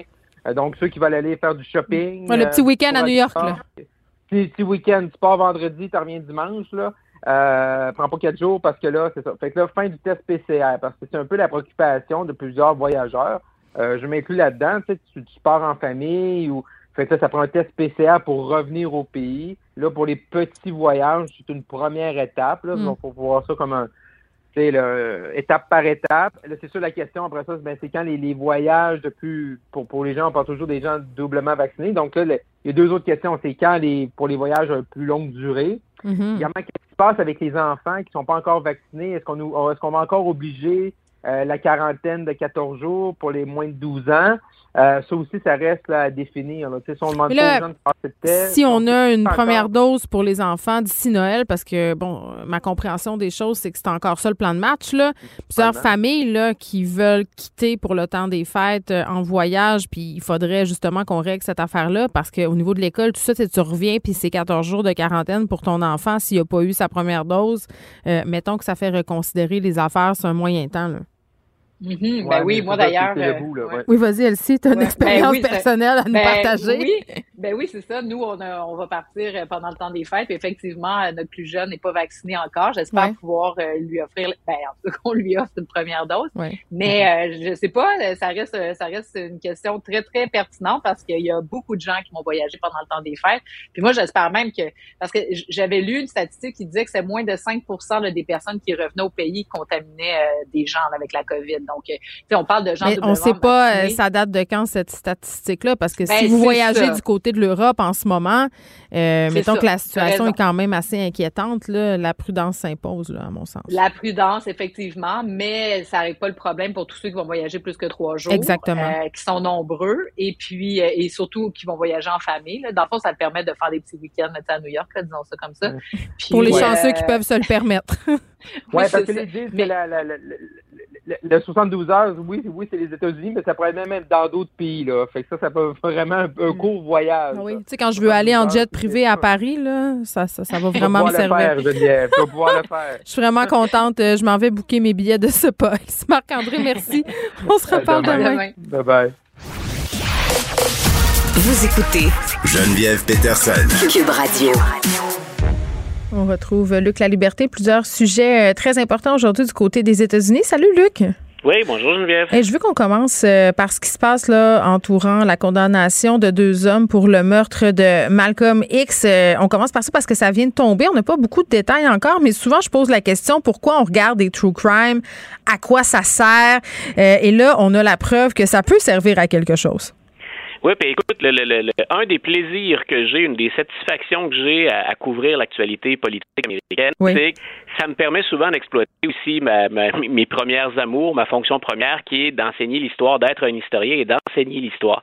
Et quand quand on revient sur cette période-là aux États-Unis, les années 60, il y en a plusieurs qui référaient cette période-là comme un psychodrame. Quand on regarde la plupart des meneurs, des activistes ou des meneurs politiques, le président Kennedy, son frère, euh, Martin Luther King, Malcolm X, ces gens-là décèdent souvent de manière, de manière violente, souvent de manière controversée, puis on se rend compte bien souvent qu'en termes de, sources primaires, de documents que prennent les historiens pour être capables d'asseoir le, récit hein, ou de reproduire la séquence des événements, on se rend compte qu'à l'époque, il nous manquait plusieurs de ces éléments-là. Et les preuves dont on dispose toujours, les documents qui attestent ou qui confirment ou qui infirment nos renseignements, bien souvent, ils appartiennent au FBI. Sur la scène internationale, souvent, c'est à la CIA. Et là, ce dont on s'est aperçu, c'est qu'avec la collaboration, cette fois-là, du FBI, mais des années plus tard, il y a un juge qui a déterminé que deux individus qu'on avait arrêtés dans l'assassinat de Malcolm X, qui est assassiné en plein discours, ça se termine de manière particulièrement violente, ben, il y a deux de ces personnes-là qui sont exonérées, exonérées et les renseignements dont on dispose maintenant proviennent du FBI. Et on sait que les activistes de l'époque, autant Martin Luther King que Malcolm X, étaient suivis de très, très, très près par le FBI. Luc, on va te rappeler parce que la ligne est vraiment très, très mauvaise. Ça coupe beaucoup. Puis je veux qu'on puisse continuer euh, à parler de tout ça ensemble pendant qu'on essaie de. de ben, pendant qu'on essaie, on va réussir. pendant qu'on Luc. Euh, c'est quand même euh, incroyable, cette histoire-là. Ces deux hommes-là qui ont été emprisonnés pendant de nombreuses euh, années. L'un d'eux qui est sorti de prison en 1985 et il a purgé sa peine jusqu'en 1987. On se rappelle, là, tout ça a eu lieu là, en 1966. On sont de longues années de prison. un des deux qui est mort en 2009, mais, mais quand même, je veux dire, c'est quoi la réparation après ça? Parce que je comprends qu'être innocent c'est symbolique, mais est-ce qu'il y aura réparation financière envers famille, leur famille? On a retrouvé Luc. Luc, je posais la question sur la réparation, parce que c'est bien beau, là, ces hommes-là ont fait longuement de la prison. il y a un des deux qui est décédé et tout ça, mais comment on répare ce type d'erreur-là? Est-ce qu'on sait à ce stade s'il y a des sommes d'argent qui vont être versées à leur famille? Non, voilà, tout ça va maintenant être ouvert. Hein, tout ça va être sous enquête. C'est-à-dire qu'on a assurément lésé deux personnes qui ont été derrière les barreaux pendant de très, très longues années. Donc, il y aura réparation à la hauteur de hmm. combien ou de quoi, on s'attend à bien plus que ce qu'on dit trop souvent, les thoughts and prayers, euh, nos, nos pensées et nos prières vous accompagnent. Euh, on peut s'entendre à des, à des sommes d'argent, puis à une reconnaissance très officielle, donc des, des, des autorités, de l'innocence des deux, des deux individus. Bon. Euh, la preuve que parfois faire des émissions de TV sur des crimes du passé, ça peut jeter une nouvelle perspective. J'en écoute ces temps-ci, c'est pour ça que je dis ça. Je suis comme dans ma phase. J'écoute la traque et qui a tué euh, Marie-Josée, l'histoire euh, d'une top modèle québécoise qui a été assassinée dans les années 80 et les doutes pointent vers Alain Monpetit, célèbre animateur radio. Puis là, je suis comme, mais à quoi bon? Pourquoi on écoute ça? Là, on a une preuve. Donc, tu vois, mon plaisir coupable, je peux me dédouaner avec, avec cette issue. Euh, on va faire un retour sur le procès controversé de Kyle Rittenhouse. On en a parlé beaucoup. Un procès qui touche à sa fin, qui a été jalonné par un juge, les propos d'un juge assez particulier aussi. Puis c'est vraiment un procès où ça s'oppose, euh, si on veut, le, le, mouvement Black Lives Matter et les espèces de pro-armes aux États-Unis. Voilà, écoute, c'est euh, il y, a deux dossiers, puis on les avait abordés tous les deux déjà. Il y mm. a, moi, je suis beaucoup le, le, le, procès qui a lieu en Georgie actuellement. un jeune noir qui a été tué par euh, deux euh, deux individus qui sont qui ont qui voulaient procéder à une arrestation citoyenne en utilisant une arme à feu. C'est un peu ce que Kyle Rittenhouse a fait de l'autre côté aussi. il s'invite, hein, il part de l'Illinois, il s'invite dans un État où on peut se promener avec des, des armes à feu, puis même à 17 ans, ce que le juge a dit quand tu dis qu'il est controversé, c'est qu'il n'y a rien finalement dans la loi euh, de l'État qui lui interdisait de se promener avec ce type d'armes-là. Donc, il ne sera même pas accusé finalement de port d'armes illégales. Euh, donc, il, se rendait, lui, protéger supposément des, édifices et des gens, euh, des, retombées ou de la violence des manifestants ou de certains manifestants de la classe. Dans la foulée justement de ces manifestations-là, mais il est controversé aussi, ce juge-là, parce qu'il ne voulait pas qu'on appelle les personnes décédées des victimes il est effectivement très, très controversé parce que pour avoir suivi le dossier de près, d'abord, c'est un numéro. Il est connu, le juge Schroeder. Là, c'est pas la première fois. C'est un, un, drôle de choix de l'avoir mis là, là, après ma barre. Ben voilà, ben c'est presque un petit roi dans son tribunal, le juge Schroeder. Ça mm. fait six fois qu'il est élu euh, dans ses fonctions à répétition, la dernière fois sans opposition, et il a tendance, les avocats le reconnaissent, à se comporter comme un véritable petit roi. C'est son tribunal. Euh, c'est étonnant de le voir prendre la parole aussi souvent, et presque à chaque fois qu'il prend la parole, ce qu'il fait comme intervention semble toujours favoriser la défense, semble toujours favoriser Kyle Rittenhouse. Mm. Donc, on n'en a pas suffisamment pour dire qu'il y a carrément un biais. Mais si j'étais le procureur, hein, la, couronne, celui qui poursuit M. Rittenhouse, j'avoue que je serais à bout de nerfs. Et M. Binger, qui est l'avocat, qui est le procureur, euh, on le sent parfois à bout, puis il doit. Mais ça a quand même été remis en question, là, son impartialité. Euh, Luc, là, il plusieurs commentateurs euh, aux États-Unis là, qui ont chroniqué là-dessus et tout ça. Puis c'était justement dans la foulée des propos concernant les victimes. Le procès a failli avorter. Là. Ben voilà, puis c'est parce que le juge fait euh, ce que le juge fait de plus controversé dans ce dossier-là, puis il le fait dans ses informations qu'il a données au juré avant qu'il se avant qu'il aille délibérer, qu'il se retire pour aller délibérer, c'est qu'il donne son interprétation de la loi. Donc il y a ce qui est écrit sur papier et c'est l'orientation qu'il peut donner, c'est l'interprétation des propos qu'il donne au juré. Donc il y a à mon avis une forme de biais qui est là et qui est très limite. C'est particulièrement c'est ben, aussi parce que euh, juste avant d'appeler les jurés à aller rendre leur décision, il a dit, euh, ce juge-là, le juge Schroeder, de ne pas fonder cette décision-là justement sur des convictions politiques. Et je le cite, bien évidemment, c'est une traduction, là, vous ne devrez pas prêter attention aux opinions de qui que ce soit, euh, mais il n'arrêterait pas de donner les siennes, par exemple. Donc, c'est un peu particulier. quand, on dit qu'il est original, un exemple du, du, fait que ça tourne au cirque parfois, et dans ce cas-là, c'est pas grave C'est juste qu'on ne procède jamais comme ça. Quand il y avait 20 jurés qui ont été sélectionnés au total, qui ont entendu le procès, et il faut déterminer lesquels 12 vont prendre la décision. Habituellement, on procède par tirage au sort, puis c'est un officier de la Cour qui procède au tirage au mm. sort et qui dit voici quelles sont les 12 personnes retenues. Dans ce cas-là, il a fait fi de la tradition puis des pratiques habituelles et il a demandé à Kyle Rittenhouse lui-même d'effectuer la pige des jurés. Donc, mais voyons, on est-tu dans Charivari? Je veux dire, on dirait ben une espèce d'émission judiciaire de pacotille. Mais voilà, quand je dis qu'il il se, il se plaît souvent à sortir un peu du rôle traditionnel, et c'est son tribunal, hein, grosso modo, c'est sa business à lui, ben, c'est le genre d'intervention qui ont, dans ce cas-là, là, puis pour nos auditeurs, c'est très clair, mm. la sélection s'est faite au hasard. Mais on n'a pas besoin, c'est une distraction supplémentaire qui permet des fois de douter du sérieux du juge ou du bien fondé de ses actions. Bon, évidemment, c'est un... Oui, oui, parce que... Ben, vas-y, je te laisse. Non, voilà ce que j'allais dire. Donc, pour le, le, procès, moi, ce que j'ai hâte de voir maintenant, puis le juge a fourni des informations par rapport à ça, tout pour Kyle Rittenhouse repose dans ce cas-ci sur euh, le fait qu'il se sentait menacé ou non, que c'était de la légitime défense ou pas. Et la différence culturelle est majeure entre nous et les Américains. Euh, chez nous, un jeune de 17 ans avec une arme semi-automatique qui va joindre les rangs d'une manifestation, c'est inimaginable. Mm. Ou en tout cas, on imagine la condamnation sévère à laquelle il aurait droit. Aux États-Unis, bien malin qui peut prédire euh, l'issue du procès, considérant la culture, mais les lois en vigueur dans cet État-là aussi. Oui, puis c'est un verdict qui va être excessivement important parce que, euh, bon, évidemment, là, on a deux écoles de pensée, entre guillemets, qui s'affrontent. C'est une situation politique excessivement explosive étendue aux États-Unis, si tant est qu'il y a 500 soldats de la garde nationale là, qui sont prêts à intervenir. Et imagine le message que tu envoies, parce qu'on va juger aussi des gens de Black Lives Matter, ceux qui ont euh, saccagé et pillé, il faut, faut, le mentionner aussi, là, eux vont être jugés à part. Il y aura d'autres poursuites, mais imagine si le jeune Rittenhouse s'en tire sans aucune condamnation. Là, qu'on, on, va, ben, il va avoir des émeutes.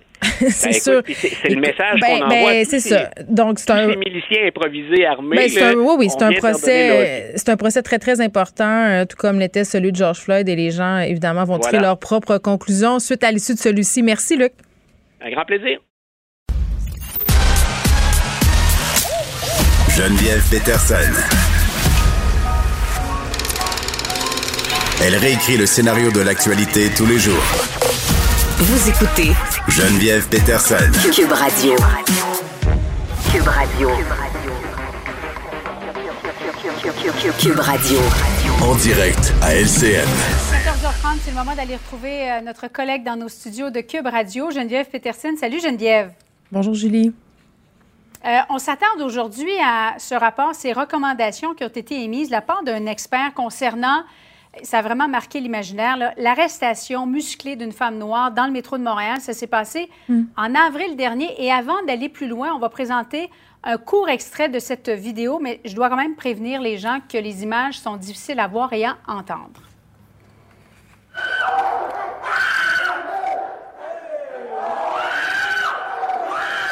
C'est toujours aussi difficile d'entendre ça, Geneviève, mais l'expert conclut néanmoins que la force euh, l'usage de la force était justifié, mais émet quand même des recommandations.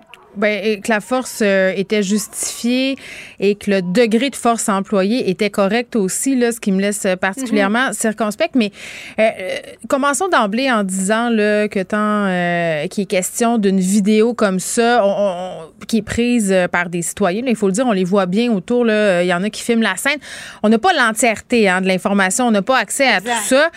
D'où la recommandation principale de ce rapport-là, là, qui serait d'installer des caméras corporelles un peu comme c'est le cas avec le projet là, qui est dans l'air pour euh, le SPVM, la police euh, de mm-hmm. Montréal, pour qu'on puisse justement avoir accès aux images en continu, à l'audio aussi, à ce qui s'est passé. Parce que, bon, euh, moi, je, écoute, là, on voit ces images-là. Pour vrai, la vidéo, je, je l'ai regardée seulement que deux fois et les deux fois, j'ai eu de la misère euh, à la regarder parce que ce sont des images excessivement.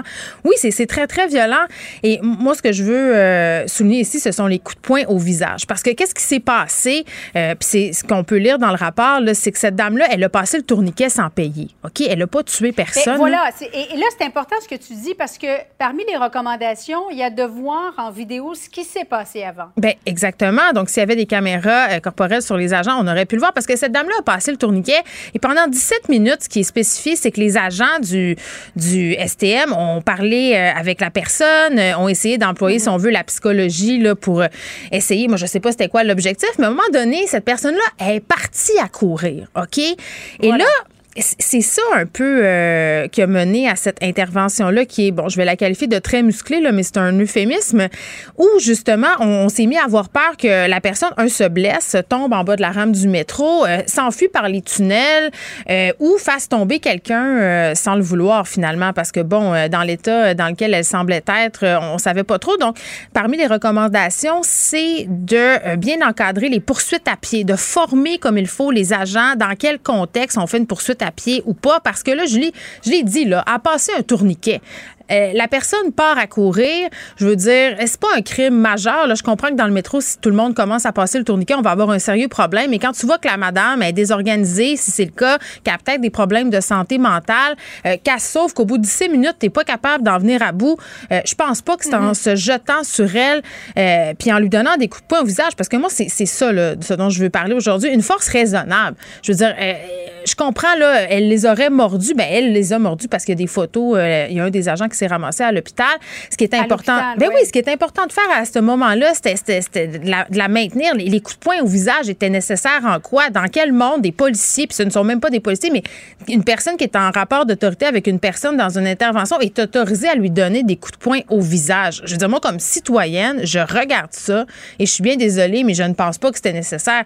Et là, je suis en train de faire des présomptions, mais c'est sûr que si euh, j'ai deux personnes sur moi euh, qui, puis je me sens menacée dans mon intégrité physique, ça se peut que je morde. je dis pas que c'est ça que je vais faire, mais on sait pas comment on réagit dans ces situations-là. Qui cherchait à obtenir une, perte de conscience. De toute évidence, la dame était difficile à maîtriser. Mais oui, mais c'est choquant de voir cette vidéo-là, mais ce qui aurait peut-être pu aussi nous faire euh, mieux comprendre ou mieux interpréter ce qui s'est passé, c'est la couverture des caméras aussi, Geneviève à l'intérieur du, du, métro parce qu'il y a des angles qui sont pas couverts. Par il y a des angles où on, ne voit rien, mais même si on avait tout vu, Julie, puis même si on avait porté une caméra corporelle, qu'on avait eu accès à l'entièreté de la scène, je reviens à mon point, les coups de poing au visage ne sont pas nécessaires, ne sont pas nécessaires. Mm. Il y a des techniques pour contenir quelqu'un, n'importe quel policier pourra vous en parler, n'importe quel agent de sécurité, n'importe qui qui a suivi une formation sur ce sujet-là euh, peut en témoigner. Je veux dire, le coup de poing au visage n'en fait pas partie. Je veux dire, il y a toutes sortes d'outils, de techniques qu'on peut mettre en œuvre pour parvenir à nos fins. Donc, quand je lis un rapport comme ça, on me dit que c'est une force. Peut-être que d'utiliser la mm. force était justifié pour des raisons de sécurité. Ça, ce bout-là, je le comprends. Mais c'est vraiment le coup de poing au visage. Moi, c'est. En tout cas, j'ai de la misère à concevoir et, quel message on est en train d'envoyer à la population. Je le sais pas, mais en tout cas, les caméras corporelles, ça serait tout de même une bonne idée de les installer sur les agents euh, du STM parce qu'il s'en passe beaucoup des incidents dans le métro. Ils sont pas tous sur vidéo. Je dis pas que ce sont tous des incidents violents, mm. mais tout le monde gagnerait à ce que ce soit filmé. Merci beaucoup, Geneviève. Bon après-midi à toi. Merci. Geneviève Peterson. Brillante et éloquente. Elle expose toutes les facettes de l'actualité. Gabrielle Caron est parmi nous. Allô? Elle est avec moi en chair et en os telle une déesse des temps modernes, avec son formidable chandail rose. Très genré comme chandail, par ailleurs. Écoute, moi, j'assume pleinement, mais peut-être que demain, je vais être tout en bleu. Qui sait? Je pourrais pas euh, me demander si c'est une femme ou un homme, comme le fait, comme le fait une membre de l'équipe euh, de soccer féminine euh, dont on questionne l'identité de genre, là. Écoute, on dirait le scénario d'un très mauvais film de série B. Donc, petite mise en contexte, en septembre dernier, l'équipe féminine de soccer jordanienne joue contre l'équipe féminine d'Iran. L'équipe euh, gagnante se qualifie pour la Coupe d'Asie et l'équipe perdante est disqualifiée. Jusque-là, ça va. Le match s'est terminé, c'est très, très, très serré. Donc, ça s'est terminé en tir de barrage et la gardienne de but de l'Iran, Zoreh Kouadé, a bloqué deux tirs, donnant ainsi la victoire à son équipe. C'est clair, c'est simple, on a respecté les règles du jeu. Mais visiblement, la Jordanie n'est vraiment pas une bonne perdante oh. parce qu'elle accuse maintenant la gardienne de but de l'Iran d'être un homme. Mais voyons. Et a déposé une plainte formelle demandant à la Confédération asiatique de football d'ouvrir une enquête pour déterminer le sexe de la joueuse. Tout ça est fait dans le plus sérieusement du monde. Ben oui, mais en tout cas, je connais pas beaucoup euh, les règles au foot euh, européen, mais j'ai pas l'impression que émanant d'une équipe comme l'Iran, euh, il y a beaucoup de joueuses euh, trans, mettons. Ben étonnamment, et moi ça je l'ignorais, mais on parle de l'équipe d'Iran.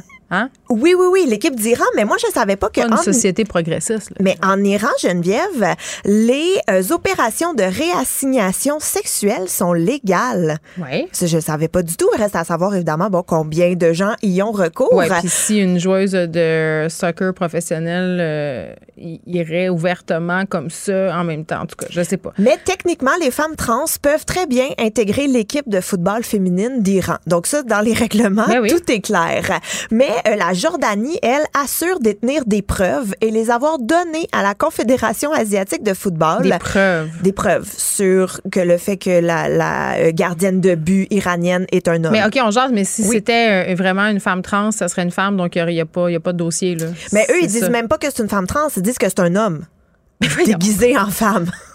Dans le fond, OK, fait que c'est même pas un enjeu. C'est de la triche, ça serait de la triche. Oui, oui, ça serait carrément de la triche. Et ils avancent aussi que l'Iran aurait un passé concernant les questions de genre et de dopage.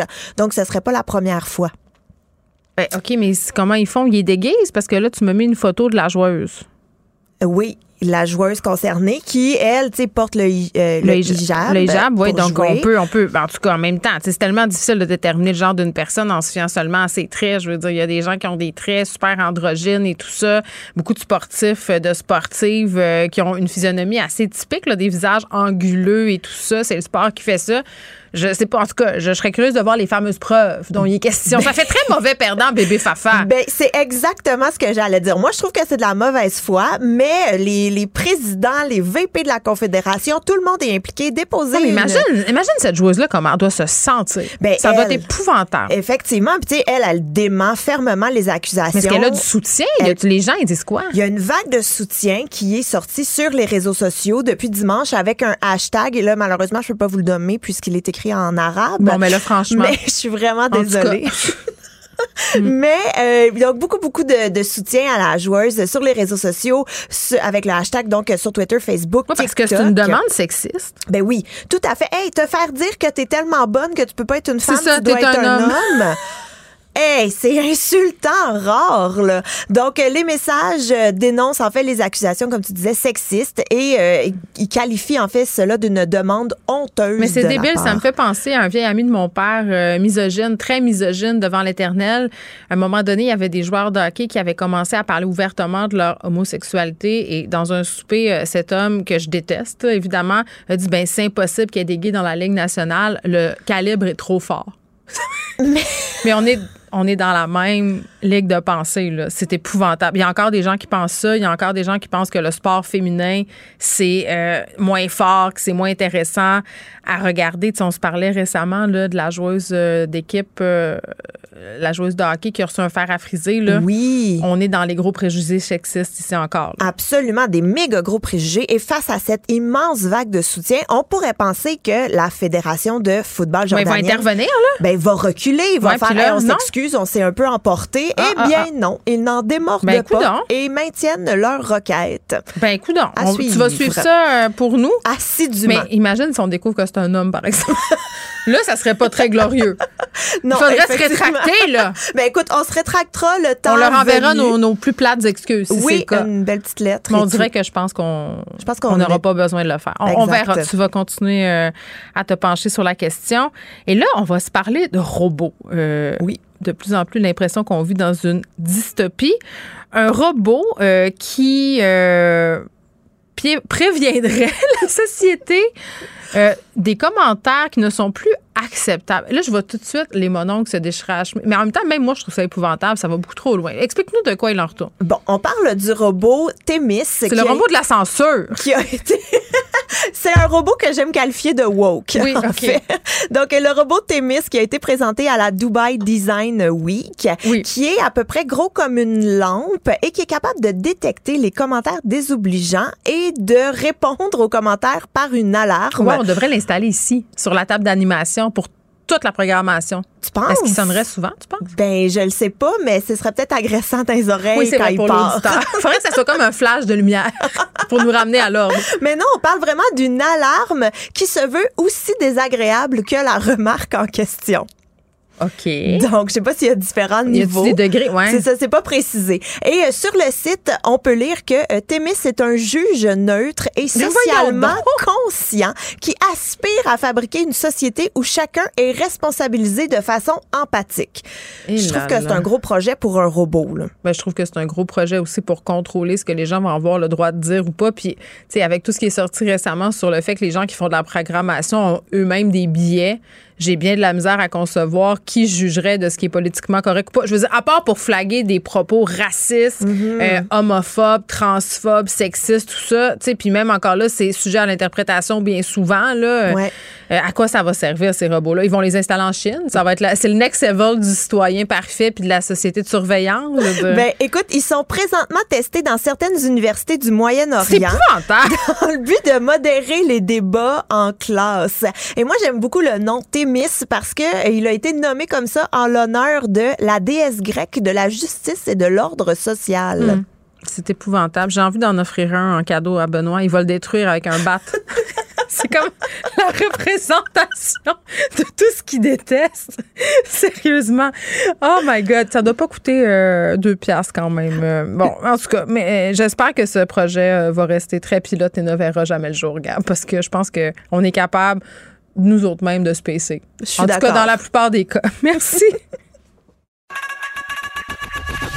Geneviève Peterson. Une animatrice pas comme les autres. Cube Radio. Est-ce qu'on est dû pour une autre réforme des règles des participes passés? Plusieurs professeurs de français ici et en Europe le pensent. On est avec Antoine Duhem, Dumaine, pardon, qui est vice-président aux communications de l'Association québécoise des profs de français. Monsieur Dumaine, bonjour. Bonjour. Bon, euh, là, écoutez, j'ai vu ça passer ce matin dans le journal et j'avais tellement de questions. J'ai dit, il faut absolument que je parle à un prof parce que la sacro-sainte question des participes passés, là, je veux dire, moi, je gagne ma vie en écrivant et je dois vous avouer que j'ai encore de la difficulté parfois à accorder le participe passé avec avoir euh, suivant le complément d'objet direct. Premièrement, est-ce qu'on dit encore ça, un complément d'objet direct? Non, on est passé au complément direct. C'est terrible. C'est terrible. Mais non, il y a vraiment des logiques derrière ça, là, mais dès 95, on a changé la terminologie C'est pour aller à complément direct. J'ai pas suivi. J'ai pas suivi. Comme bien des gens. Non, mais c'est vrai qu'on a de la misère. Euh, La langue française est perçue comme étant une langue euh, quand même assez compliquée à écrire. Mais pourquoi vous exigez une réforme tout simplement euh, par rapport au participe passé? Parce qu'on sait que le nouvel orthographe là, qui existe euh, désormais, ça aussi, euh, plusieurs personnes ont un peu de difficulté à s'adapter. Mais pourquoi cibler le participe passé en particulier?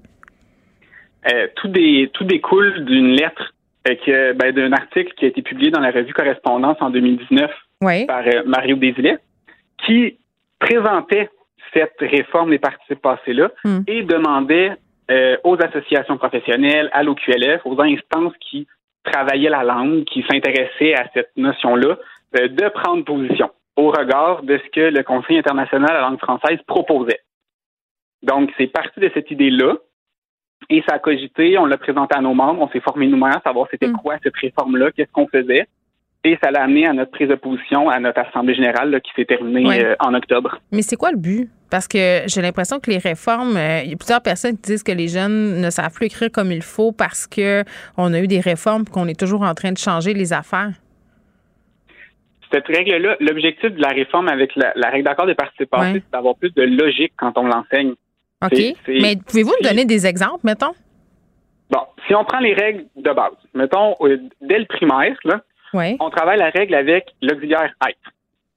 Euh, je suis allé, ou euh, cette personne euh, est tombée, on va mettre EE, accord avec le sujet. Cette règle-là, no- normale, se maintient avec les réformes et c'est avec ça qu'on commence. OK. Deuxième secondaire, on commence le parti passé avec l'auxiliaire avoir. C'est là que mon cauchemar commence. C'est là que mon cauchemar commence. Donc, on doit trouver notre complément direct qui doit être placé avant notre verbe ouais. pour être capable de faire l'accord. Donc ça, règle qui est quand même euh, moins utilisée que la, vraie règle avec avoir qui serait c'est invariable. Dans la plupart des cas, quand on écrit c'est le participe passé avec avoir, il s'accorde pas. Dans quelques cas, il va s'accorder. Et ces cas-là, c'est un CD placé avant, un complément direct placé avant notre verbe. Donc, c'est l'idée de simplifier les affaires. Ben, c'est que là, la règle ne s'arrête pas là. Quatrième et cinquième secondaire, on rajoute des exceptions à cette règle-là. Donc, est-ce que j'ai un complément de mesure? Les kilomètres, les cinq kilomètres que j'ai courus, là, il y aurait techniquement pas d'accord parce que c'est un complément de mesure, c'est pas un complément direct. Si j'ai le pronom en, même s'il pourrait être compté comme complément direct, je l'accorde pas, c'est le pronom en. et on, on rajoute euh, d'autres exceptions à cette règle-là. Oui, Monsieur Dumais, euh, Achille en régie fait, fait un regard, euh, il est mêlé, tu sais. Puis je pense qu'il y a bien des gens qui sont mêlés en, écoutant. Si on ramène ça là, sur le plancher des vaches, là, pour le simple kidam qui essaie juste de faire faire ses devoirs à ses enfants, à un moment donné, on a de la misère à suivre. On a l'impression un peu, et pardonnez-moi l'expression, là, que on fait beaucoup de bruit pour rien, que c'est un peu de l'enculage de mouche.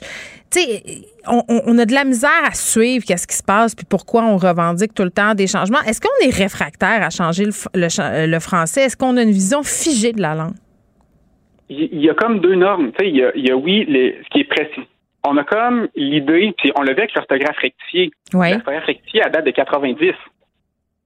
Et elle n'est pas encore pleinement acquise.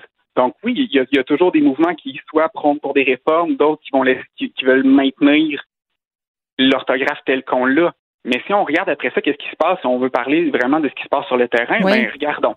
On a une règle hmm. qu'on aimerait simplifier à dire vous avez à voir, vous ne l'accordez juste pas. Le moindrement que vous avez l'auxiliaire à voir, il n'y a pas d'accord, ça demeure invariable. Ce qui est le cas dans la majorité des cas qu'on l'écrit.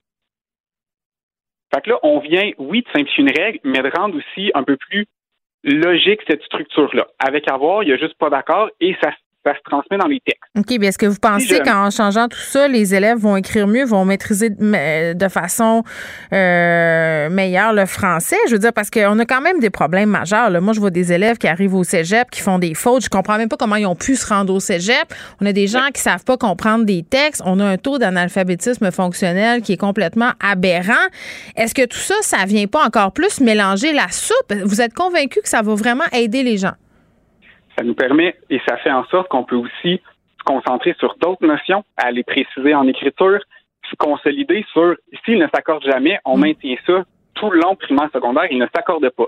Le temps qu'on passait à avoir après ça, essayer de maîtriser la règle, les exceptions, les nombreux cas de figure qu'il y avait qui se retrouvaient pas finalement dans les écrits, mais on peut le passer à travailler d'autres stratégies d'écriture, travailler la correction, travailler d'autres erreurs qui sont plus fréquentes. Ouais qu'on va pouvoir aller aborder. Donc, il y a aussi tout le, temps qu'on peut aller mobiliser sur d'autres notions qui sont tout aussi importantes et qui sont nécessaires d'être travaillées. OK, mais pour les gens comme moi, pour les gens, oui, pour les gens comme moi qui avons appris un autre français, si on veut, euh, qu'est-ce qu'on va faire? Nous autres, il va falloir tout réapprendre? Il va y avoir une période d'adaptation, mais regardez, maintenant, il y a des outils, là, même Antidote est rendu programmé pour vous donner l'orthographe rectifiée. Donc, même si c'est pas la structure que vous avez appris, puis que pour vous, le mois d'août prend un accent circonflexe sur le U. tellement, c'est tellement ça. Ben, J'ai le moment encore. Ben, maintenant, Antidote, vous pouvez le programmer pour vous donner l'orthographe rectifiée et vous aider aussi à, voir c'est quoi cette orthographe-là. Il va y avoir une période de flottement si finalement cette, cette réforme-là est adoptée. Là, nous, on fait juste la proposer puis mettre l'idée puis travailler à ce que ça se passe. Mais une fois que c'est fait, vous voyez avoir, il n'y a pas d'accord. Donc, il y a moins de règles à retenir. Puis oui, il va y avoir un temps d'adaptation. Puis notre but est aussi de donner de la formation à ce niveau-là, d'être capable d'expliquer, de voir qu'est-ce qui se passe, puis ensuite être capable d'aider les, les gens. Puis plus de gens vont être formés à cette réforme-là, ben plus ensuite elle va être facile à adopter. Mais on a des outils pour nous aider, tout comme il y en avait pour l'orthographe rectifiée. OK, mais quand même, euh, ça fait des années, puis c'est pas encore acquis. Donc, une bonne idée, il y a quelque chose qui se perd en chemin. Là. On peut pas juste mettre ça sur le dos du monde qui apprend pas. Là. C'est parce que ça rentre pas dans la tête des gens. Euh, mais il y a aussi que, est-ce qu'on l'enseigne? Il y a aussi, c'est pour ça que dans. Est-ce qu'on l'enseigne comme il faut? On veut parler aussi, tu sais, euh, faire des droits de représentation au ministère, aller leur demander, ben là, on pensait à cette réforme-là, vérifier hmm. et aussi être capable de l'enseigner. En ce moment, les deux orthographes sont, sont enseignés et acceptés. Donc, on maintient un 2 système Donc, c'est compliqué encore plus.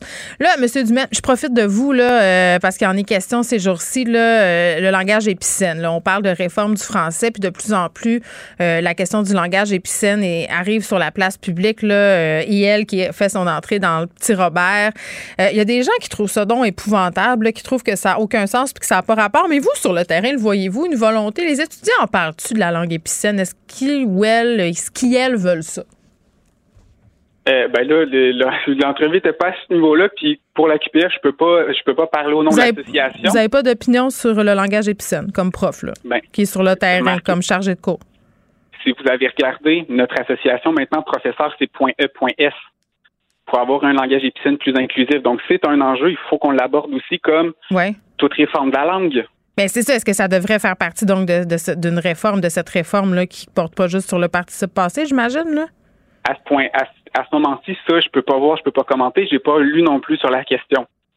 juste une notion de parti passé, c'est déjà assez. on va se concentrer sur cette réforme-ci, mais oui, ça va être dans les enjeux à travailler par la suite. La langue, tu sais, on ne sait pas comment évoluer, fait que ça aussi, ça va être dans les enjeux à travailler, à se questionner, puis à voir qu'est-ce qu'on peut faire. Bon, très bien. Le français qui ne devrait pas être une langue figée. Antoine Dumaine, merci, qui est vice-président en communication de l'Association québécoise des professeurs de français. Geneviève Peterson. Elle est aussi passionnée quand elle parle de religion que de littérature. Elle saisit tous les enjeux et en parle ouvertement. Vous écoutez Geneviève Peterson. Léa Strisky. Mais je veux que tu le saches que ça a un effet. Mathieu Cyr. Ouais, mais ça, c'est vos traditions, ça. La rencontre. Il y a de l'éducation à faire. Faut avouer que je suis pour la démarche. La rencontre Strisky-Cyr. Bon, Léa, j'ai fait jouer euh, le teaser quand même, même si Mathieu n'est pas là, comme pour qu'on se rappelle de lui, là, tu comprends? oui. Bon, Mathieu qui sera pas là euh, pour le reste de la semaine, il a d'autres obligations professionnelles qui l'amènent à l'autre bout de la planète. Euh, tu voulais qu'on se parle aujourd'hui de la situation euh, à Montréal, évidemment, dans la foulée euh, du meurtre de ce jeune homme de 16 ans dans le quartier Saint-Michel. Ça pose beaucoup de questions, là, évidemment. Il y a beaucoup de personnes qui réagissent. Là, François Legault qui s'est prononcé euh, là-dessus, Geneviève Guilbeault, la mairesse, et là, tout le monde se pitche la poque. Oui, c'est sûr que le fait que le premier ministre se mette à en parler aussi, ça fait qu'on sent que ça commence à bouillir. Euh, le premier ministre François Legault, il dit qu'il reconnaît pas Montréal, donc euh, on sait pas trop s'il est en train d'avoir une sorte d'escalade de la violence ou bien, tu sais, jusqu'à maintenant, on se demandait est-ce que c'est des cas isolés. Là, le danger, c'est qu'on finisse par s'habituer, qu'on se dise qu'il y a des quartiers où est-ce que ça se passe pas bien, il y a des balles qui se perdent et puis que ça finisse par faire partie de l'actualité puis que ça devienne un peu la nouvelle norme. Ben, je pense que c'est déjà en train d'arriver. Il y a des gens qui disent euh, ben ces quartiers-là, c'est comme ça. Oui, mais non, c'est ça. Ben, c'est ça qu'il faut pas qu'on fasse parce que c'est très, très grave ce qui est en train de se passer. Ben, bien sûr. Puis on peut, puis on peut pas avoir une sorte de banalisation euh, de la violence par les fusils, parce que je rappelle que nous, nous n'avons pas un deuxième amendement qui dit que c'est complètement normal d'être armé. On vit quand même dans une société où ça reste vraiment anormal qu'il y ait des armes qui circulent, même si on ne sera pas naïf, on sait qu'il y en a. Sauf que là, ce qui est, ce qui est nouveau, c'est que c'est des jeunes jeunes qui, qui, qui meurent, et puis c'est des gens qui n'ont pas rapport avec les gangs. Ça semble être des gens qui sont influencés par ce qu'ils voient en ligne ou sur une espèce de culture du gun. Puis c'est surtout euh, des, des jeunes jeunes qui aussi manient très très mal les armes. Donc là, il arrive, euh, ce qui est arrivé, c'est que ben on a l'impression que c'est même pas un règlement de compte, c'est comme une espèce d'accident, hmm. puis il y a quelqu'un qui meurt, puis on ne sait pas quoi faire. Là. On mais, qu'on est en train de perdre le contrôle. Tu sais, il y a l'expression violence gratuite qui revient souvent, là, victime innocente, violence gratuite, puis tu sais, on connaît pas encore euh, le contexte de, de tout ça. apparemment, ce, ce jeune homme-là, puis peu importe, moi, c'est ça. Je suis toujours un peu euh, dubitative quand j'entends des histoires comme ça. Il n'était pas lié à des gangs et tout ça. Je veux dire, même si c'était lié à des gangs, il n'y a aucun jeune de 16 ans euh, qui mérite de mourir tué par balle à Montréal en 2021. Puis pour ce qui est de l'expression là, violence gratuite, tu sais, pour avoir parlé à tellement de gens qui travaillent dans des organismes communautaires dans ces quartiers-là, que ce soit Saint-Michel ou les autres quartiers où ça se passe, où il y a des incidents avec des armes à feu. puis là, je veux pas dire qu'il y a une raison, puis que c'est pas gratuit, mais mais en même temps, j'ai envie de te dire qu'il y, y, a des circonstances, il y a un tissu social qui s'effrite, il y a des tensions, il y a des jeunes qui ont rien devant eux, des conditions économiques excessivement difficiles. Je veux dire, c'est pas de la violence gratuite entre guillemets, en ce sens que c'est la résultante de problèmes sociaux profonds. Là. Oui, c'est ça. Puis c'était déjà là. Tu sais, là, il se trouve qu'on répète que c'est quelqu'un qui n'avait pas rapport euh, avec, euh, tu sais, qui c'était pas un règlement de compte. C'est pas quelqu'un qui, Exactement. entre grosses guillemets, l'avait cherché. Mais de toute façon, que ça soit ça ou pas, il y a un problème. Puis il y avait déjà un problème. Puis comme tu dis, c'est que ben tout le monde se renvoie la balle. On a l'impression que c'est ça, c'est des quartiers où ça se passe mal. Puis en plus, ce qui rajoute une couche à ce millefeuille complètement inefficace, c'est qu'on a trop de paliers de décision. Il y a trop la ville, la province. Non, mais la gestion de la frontière, c'est quand même euh, l'honneur de la guerre, entre guillemets. Là, je parlais à un expert tantôt euh, qui me disait que, bon, euh, à Toronto, ils avaient fait une étude, c'était quelque chose comme 85% des armes qui rentraient via les États-Unis. Il y a quelque chose qu'il faut voir là. Puis ça, ça relève ben du fédéral. Désolée, mais c'est ça pareil. Là. Ben c'est sûr, mais sauf qu'on rappelle qu'il y a eu cette escalade de la violence pendant que la frontière était fermée. Fait que c'est vraiment une mauvaise nouvelle parce que là, la frontière vient de réouvrir et c'est déjà grave. Alors, je sais pas exactement vers quoi on s'en va ou si on est en train de perdre le contrôle, mais Ottawa semble vouloir redevenir, euh, redonner du pouvoir aux villes. Puis je pense que ce serait pas une mauvaise chose. Mais redonner du pouvoir ou les laisser gérer cette patate chaude-là? Parce que pour ce qui est des armes de poing, là, Justin Trudeau qui voulait pas trop se commettre l'an dernier, qui disait Ah, je vais laisser aux villes se gérer là-dessus parce que c'est des situations qui sont particulières à chaque ville. Moi, je trouve que c'est une façon un peu de se dédouaner, je m'excuse. Ben, quoi qu'il arrive, je pense que c'est plus pratique de gérer des problèmes de Montréal à partir de Montréal puis d'avoir le plus de pouvoir possible. mais la mairesse Plante a fait un appel à Trudeau là, en disant aidez-nous. Ben c'est ça. J'imagine que je sais pas, c'est pas parce que justement ils veulent pouvoir prendre les décisions puis qu'il y a une partie de cette gestion de pouvoir qui soit remise entre leurs mains. Parce que hmm. oui, c'est sûr que là, je pense pas que demain matin Montréal va gérer sa frontière, même si je répète qu'on devrait fermer les ponts beaucoup plus fréquemment que ce qu'on fait, mais bon, ça, c'est une autre idée. oui, mais c'est aussi, tu sais, c'est la question du problème d'image de la ville aussi. Là, je donnais l'exemple euh, hier de ma mère à Robertval qui a l'impression que quasiment elle pourra plus venir à Montréal parce que euh, c'est une favelasse brésilienne, tu sais, un moment donné, euh, non, c'est sûr qu'on s'aide pas, là. Je veux dire, ma, ma belle grand-mère qui habite en Abitibi, puis qui déjà, ça fait 20 ans que je suis pas sûre qu'elle rentrerait en voiture dans Montréal. Ça m'a appelé ma mère hier, elle était inquiète de ma fille. Alice, pauvre Alice, elle va à l'école. Ben oui, mais là, relax, maman. Là. Non, non, c'est sûr que c'est moins pire que, que ce que ça peut en avoir l'air si on fait juste lire les nouvelles. Mais quand même, il y a une espèce de climat où moi, je me suis promenée dans le centre-ville, puis peut-être que c'est parce que moi-même, je suis en train de devenir une vieille madame. Oui, mais, c'est normal. C'est le climat qui fait ça. C'est la couverture médiatique qu'il faut les couvrir, ces événements-là. Mais le résultat, c'est ça. C'est que ça amplifie l'affaire. puis là, on est dans un climat de méfiance. Oui, mais c'est aussi que je me méfie aussi de l'état mental de tout le monde pendant et après une pandémie. Ah oui, ça c'est vrai. Une espèce de tension que si tu rajoutes à ça des armes, c'est sûr que ça m'inquiète un minimum. Les gens sont très agressifs. Ben, et ça, partout, là, euh, les altercations euh, dans les stationnements en, font foi. Là, pour vrai, moi, régulièrement, je suis témoin de comportements absolument incroyables. Je me dis, mon Dieu, si cette personne-là avait un gun, pas mal sûr qu'elle tirait dessus. sais. Ben, c'est pour ça que mon message central, c'est confisquer les fusils, confisquer les ciseaux, les couteaux, tout ce qui pique qui fait mal. J'ai une question.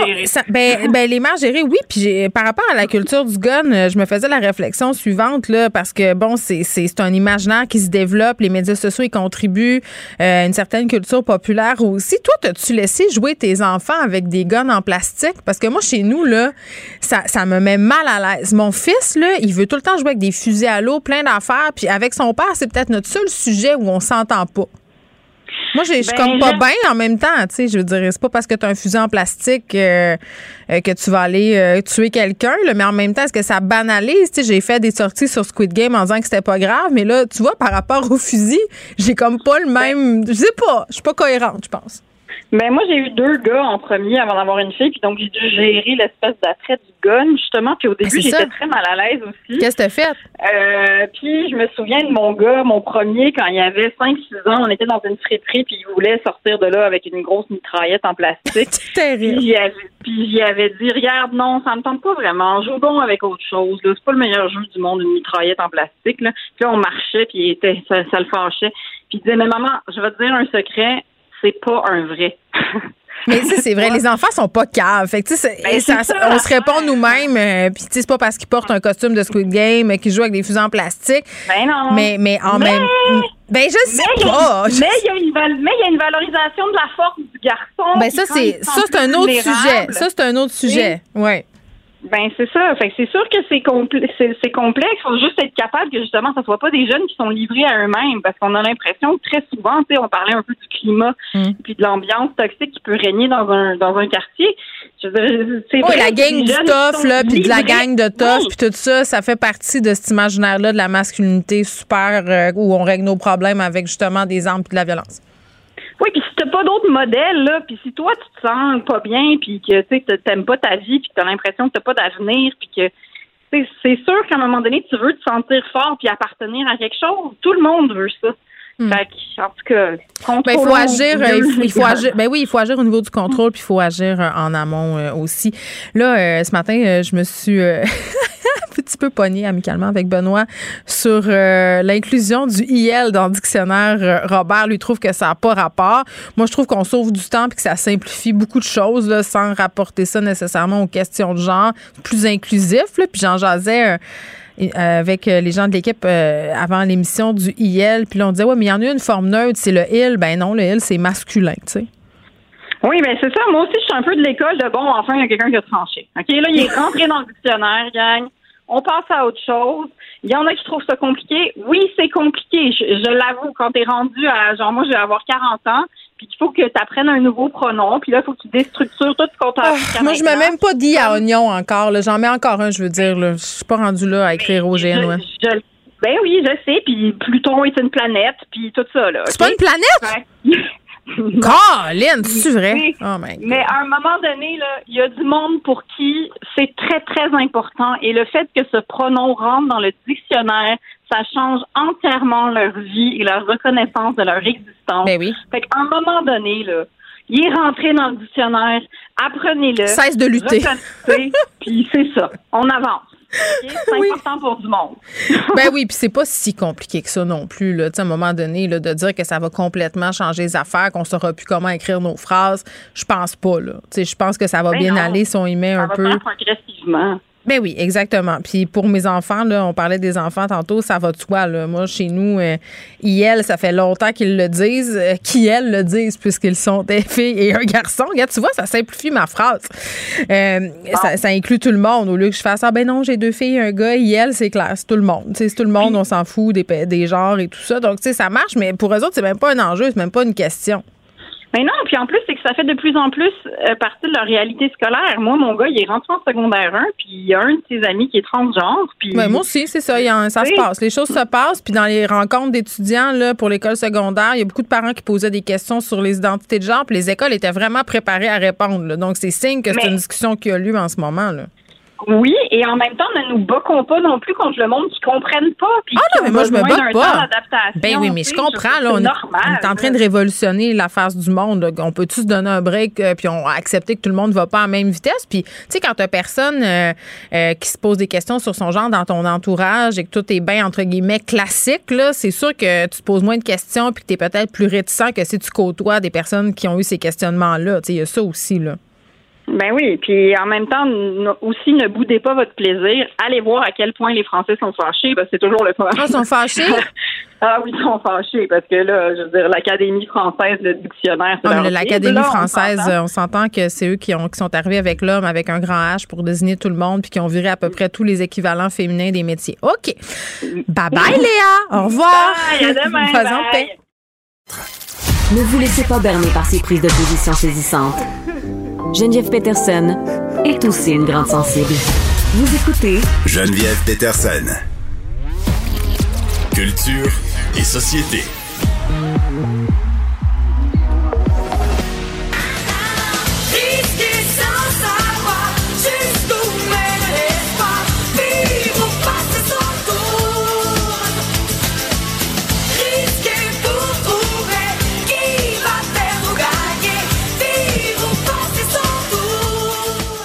Anaïs! J'avais oublié l'existence de cette chanson de Marie-Carmen, Vive vous passez son tour. Les gars me disaient, elle va faire jouer Vive vous passez son tour. J'étais comme, mais voyons, c'est quoi cette chanson-là? C'est même pas une chanson de karaoké, franchement. Pourquoi c'est pas l'aigle noir? chanson de karaoké. Mais je le sais, c'est parce que je la reconnaissais pas. hey. Hey, Marie-Carmen, écoute-moi, c'est ça et Mitsu, là, c'est mes, euh, mes deux artistes que je chante le plus quand je vais au karaoké. Qu'est-ce que tu chantes euh, de Mitsu? Euh, dis-moi. Dis-moi, dis-moi, dis-moi, dis-moi. Ce que je vais faire de toi. Oh, oui. Oui, c'est ça. Écoute, on, a, on, a, les mêmes. La corrida. Ben là, euh, moi, j'ai, moi, je, ça dépend de mon degré d'ivresse, je te dirais. Mais c'est sûr, c'est sûr, c'est la base là, euh, choix. Là. Dans, dans, le répertoire québécois, j'aime bien Ailleurs de Marjo, ça c'est mon grand classique. Mm. Euh, ben toutes les chansons de Marjo en fait et euh, des tunes de Joe Boca, Laurent Jalbert, Corridor aussi, euh, j'aime pas mal ça. Euh, les petites tunes qui ont mal vieilli, d'Or Caroline de Joanne Blouin, des fois je trouve ça très drôle, mais je suis malade de Lara Fabian étant mon hit devant l'Éternel. ouais, quand quand j'ai okay. quand j'ai bu un peu trop de Chivas Régal. Mais j'ai une bonne voix, donc ça fonctionne. Ah, c'est ça. Moi, c'est parce que j'ai la pire voix en Amérique, là. fait que, tu sais, je reste vraiment. Je serais peut-être même pas gênée de la chanter devant Lara Fabian, pour être honnête. Ah, oh, ouais, ok, non, c'est ça. Moi, tu vois, le dernier karaoké que j'ai fait, c'est il y a trois ans, puis il y avait une cloche que j'avais jamais entendue sonner. Ah, puis parce la seule que t'étais une nuisance? Oui, ouais, les gens avaient le droit d'aller sonner. Puis la oh, seule non. fois que j'ai entendu sonner, c'est quand j'étais sur scène, mais j'ai essayé de chanter tous les cris, les SOS. Je me suis pas aidée du tout. Ouais, c'est difficile euh... quand même. c'est une chanson aussi. Il euh, y a des chansons comme ça qui font pas l'unanimité, c'est-à-dire que les gens qui sont vraiment des habitués des karaokés sont tannés d'entendre. Tous les cris, les SOS en fait partie. Bohemian Rhapsody aussi, là, oh, devrait avoir un moratoire. oui, ça va faire. Ça, ça va faire. Là, justement, je te parle de karaoké. On sait que lundi, c'était le retour du karaoké. Il y a un artiste dans un article dans le, la presse, euh, Geneviève, qui m'a bien fait sourire aujourd'hui. C'est Patrick Sénécal, Rosalie Vaillancourt et Jean-Sébastien Gérard, les trois qui sont des fans finis oui. de karaoké et qui s'ouvrent vraiment sur leur relation avec le karaoké, tellement que Patrick Sénécal... J'ai tellement annoncé, chanté avec Patrick, là, euh, Sénécal, dans les salons du livre. Ben oui, on habite à côté, donc on va dans les mêmes karaokés. Puis je te laisse t'imaginer que dans les salons du livre, les soirées karaoké, c'est bien, bien populaire. Ah, oh, mais écoute, lui qui a écrit sur les médias sociaux, le karaoké est de retour. oui. Ça y est, Dieu existe. Et tu sais, toi, tu sais que Patrick Sénécal euh, fait du karaoké, mais dans le, moi, la, la majorité du monde dans mon entourage s'imagine que Patrick C'est le maître de l'horreur. oui, oui, c'est ça, le demeure dans une petite cave, là, il n'y a ben pas non. de lumière, puis il sort seulement à minuit. Il reste à Rosemont, puis il chante Under Pressure, là, tout, comme, tout comme, comme bon monsieur. Là, tout comme bon monsieur. Oui. Euh, Piano Man de Billy Joel, c'est ce qu'il veut chanter aussi. Donc, ah, moi, oui. c'est ce que j'aime aussi. Tu sais, le karaoké, c'est que ça nous fait sortir comme là, c'est ça. On s'imagine pas du tout euh, un Patrick Sénécal faire ça, et c'est un fan. Tu sais, tu sais qui est très, très bon au karaoké? Qui, ça? Antoine Robitaille, notre collègue Antoine Robitaille. Ah, ouais. C'est un ménestrel, un véritable il chante comme jamais. Écoute, il, la note. il est incroyable. Un, il chante vraiment très bien, et deux, c'est une bête de scène. Pour de vrai, je vous le jure. Et là, euh, quand même, là, pour vrai, il sera peut-être pas content que je dise ça, quoi qu'il l'a déjà dit euh, publiquement. Euh. Mais regarde, je vais t'en rajouter de bord, Sophie puis Richard Martineau, les deux Ce sont des sur le karaoké. Puis à leur mariage, il y avait du karaoké, imagine-toi. Ben, ça m'étonne pas. La fête des 40 ans de mon chum aussi, il y avait un karaoké. Tout le monde aime ça, le karaoké. Puis même les gens qui disent j'aime pas ça, quand on les fait boire un peu, ils aiment ça. On finit par embarquer. Puis Jean-Sébastien oui. Gérard, mais ça, je me dis, là, c'est un autre. Tu sais, il y a tous des gens qui ont une chanson karaoké, puis pas leur tune parce qu'honnêtement, ils vont détester. Ah, il peut avoir lui, des batailles. Des batailles. Il peut avoir des batailles. Puis là, lui, c'est ça dans la presse, il dit que lui a téléchargé des trames sonores de chansons. Ben et oui. lorsqu'il fait de la route, il se pratique. Ben écoute, Hugo Ben, Meunier suit des donc. cours de chant, là. Il suit des cours de chant pour être meilleur au karaoké. Ça, il sera Ben, peut-être pas content que je le révèle parce qu'il l'a jamais dit. Mais moi, je le dis. Mais c'est sérieux, le karaoké, Anaïs. Moi, je me donne quand je vais au karaoké. C'est- une religion pour plusieurs. Ça. Moi, lisant ça, tu sais, moi, je vais de temps en temps. Je suis pas une fan, là. je, je l'assume totalement. Là. Moi, j'y allais Euh, une fois par t'es-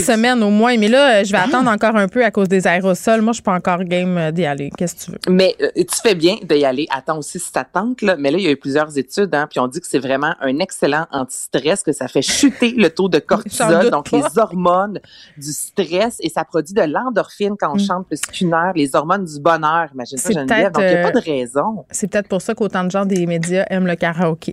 OK. On Ça se coûte parle moins cher. exactement qu'un psy. On se parle euh, du phénomène des influenceurs virtuels. De que c'est? Ah, ça, là, c'est très troublant, OK? Surtout que les Où monde? Où s'en va le monde? Où s'en va le monde? Puis c'est un métier entre toi et moi parce qu'il y en a qui gagnent vraiment bien leur vie, qui n'existe pas depuis si longtemps, puis on Mhm. essaie déjà de tasser ça. Donc, ce sont des influenceurs 100% virtuels, donc 100% fictifs. Là, ça connaît un- vraiment un essor en Asie. Pour l'instant, il en reste 130. En OK, environ Asie, ben c'est ça, c'est ça, oui. Oui, exactement. Mais c'est parce que on peut, on peut gérer ces, ces, ces gens-là fictifs, je vais dire comme si c'était des humains. Ce qui est particulier, là, Geneviève, tu vois des photos passées, ça a vraiment l'air des humains, mais ils sont parfaits. Tu comprends? Les cheveux parfaits, la peau parfaite. Une des, euh, des plus suivies, Bangkok Naribu, euh, dans sa description, c'est j'ai éternellement 17 ans, je suis non-binaire, donc on l'appelle Yel, et je rêve de Hmm. devenir une pop star. Et là, celle-ci a signé avec une vraie agence, Geneviève, de mannequins en Thaïlande, tu comprends? Donc là, c'est rendu que des vraies agences engagent, au lieu Oui, d'engager des humains, on va engager euh, un influenceur fictif parce que là, en même temps, ces influenceurs-là risquent pas, et c'est sûr, n'auront pas d'opinion politique, euh, ne vont pas euh, créer un scandale, tu comprends? Donc, ce sont vraiment des personnages qui sont parfaits, parfaits, parfaits, sont beaux, sont jeunes, ils feront rien de croche jamais comparativement à un, un humain normal où on s'entend qu'on fait tous des erreurs. Et là, certains vont aller gagner jusqu'à 7000 dollars et présentement, là. Ben, qui va l'argent des compagnies qui les ont créées? Ben exactement. Et là, c'est des Prada de ce monde, des Calvin Klein qui commencent. La, la plus riche se nomme Lil Miquela, puis elle, c'est environ 7000 dollars. Et là, tu la Je suis peut-être vois. pas sur le bon compte, mais Bangkok Notibu, elle a comme 3000 abonnés. Ça doit pas être le bon. ben, il y en a, puis écoute, il y en a que c'est du 3000. Au total, là, les, les 130 sont suivis par environ euh, 700 000 personnes. OK. Bon, mais ça, c'est une micro-influenceuse euh, fictive. mais ça paraît que c'est un dessin, là, quand Ben, même. ça paraît, mais c'est ces gens-là, c'est l'avenir de la Ben vente. non, c'est là, c'est- ben non, mais il faut arrêter ça, là. Ah, c'est l'avenir de rien, là. Ben, les compagnies veulent de plus en plus se tourner vers ces gens-là. On Mais- est assuré qu'il n'y aura pas de controverse. OK, On je comprends, Anaïs. Mais toi, comme consommatrice. OK, moi, là, mettons, là, je suis une influenceuse que j'aime, puis je sais pas, moi, fait la promotion d'un truc, euh, je l'aime, cette fille-là, je vais la suivre, mais un bonhomme de jeux vidéo, je veux dire, je m'en sac, là, je veux pas, je veux pas y ressembler, je- j'aime pas sa personnalité, je suis pas attachée à sa Mais persona, toi, tu t'en comprends? sac, mais les plus jeunes, j'aimerais bien ça, Ah, moi, non! entendre. C'est très troublant, là. Ben, il va falloir avoir une autre discussion avec mes enfants à l'heure du souper. Là. Je vais être lourde. là. Je vais être comme, connaissez-vous ça, les influenceurs virtuels? Méfier. Miquela, est-ce que ça vous dit quelque chose? Lil Louis Miquela? Là, il faut encore rouler des œufs puis me dire que j'ai pas de rapport. Parce que l'autre fois, j'ai essayé de leur parler de TikTok puis j'ai vraiment. euh, ouais, Ah non, hein? ils ont ri de moi parce que j'ai dit anasthétique. Puis en tout cas, c'était. Je me faisais penser à ma mère quand elle essayait de parler le langage d'être jeune. Puis c'est ça, je suis en train de me m'attendre. Tu sais, qu'est-ce que tu veux? Ma tante radicale, mais euh, le programme upload dangereusement. Merci beaucoup. Je vais aller voir ça, euh, les influenceurs euh, virtuels. Merci à vous, les auditeurs. Merci à toute l'équipe. On se retrouve demain à 13h. Cube Radio.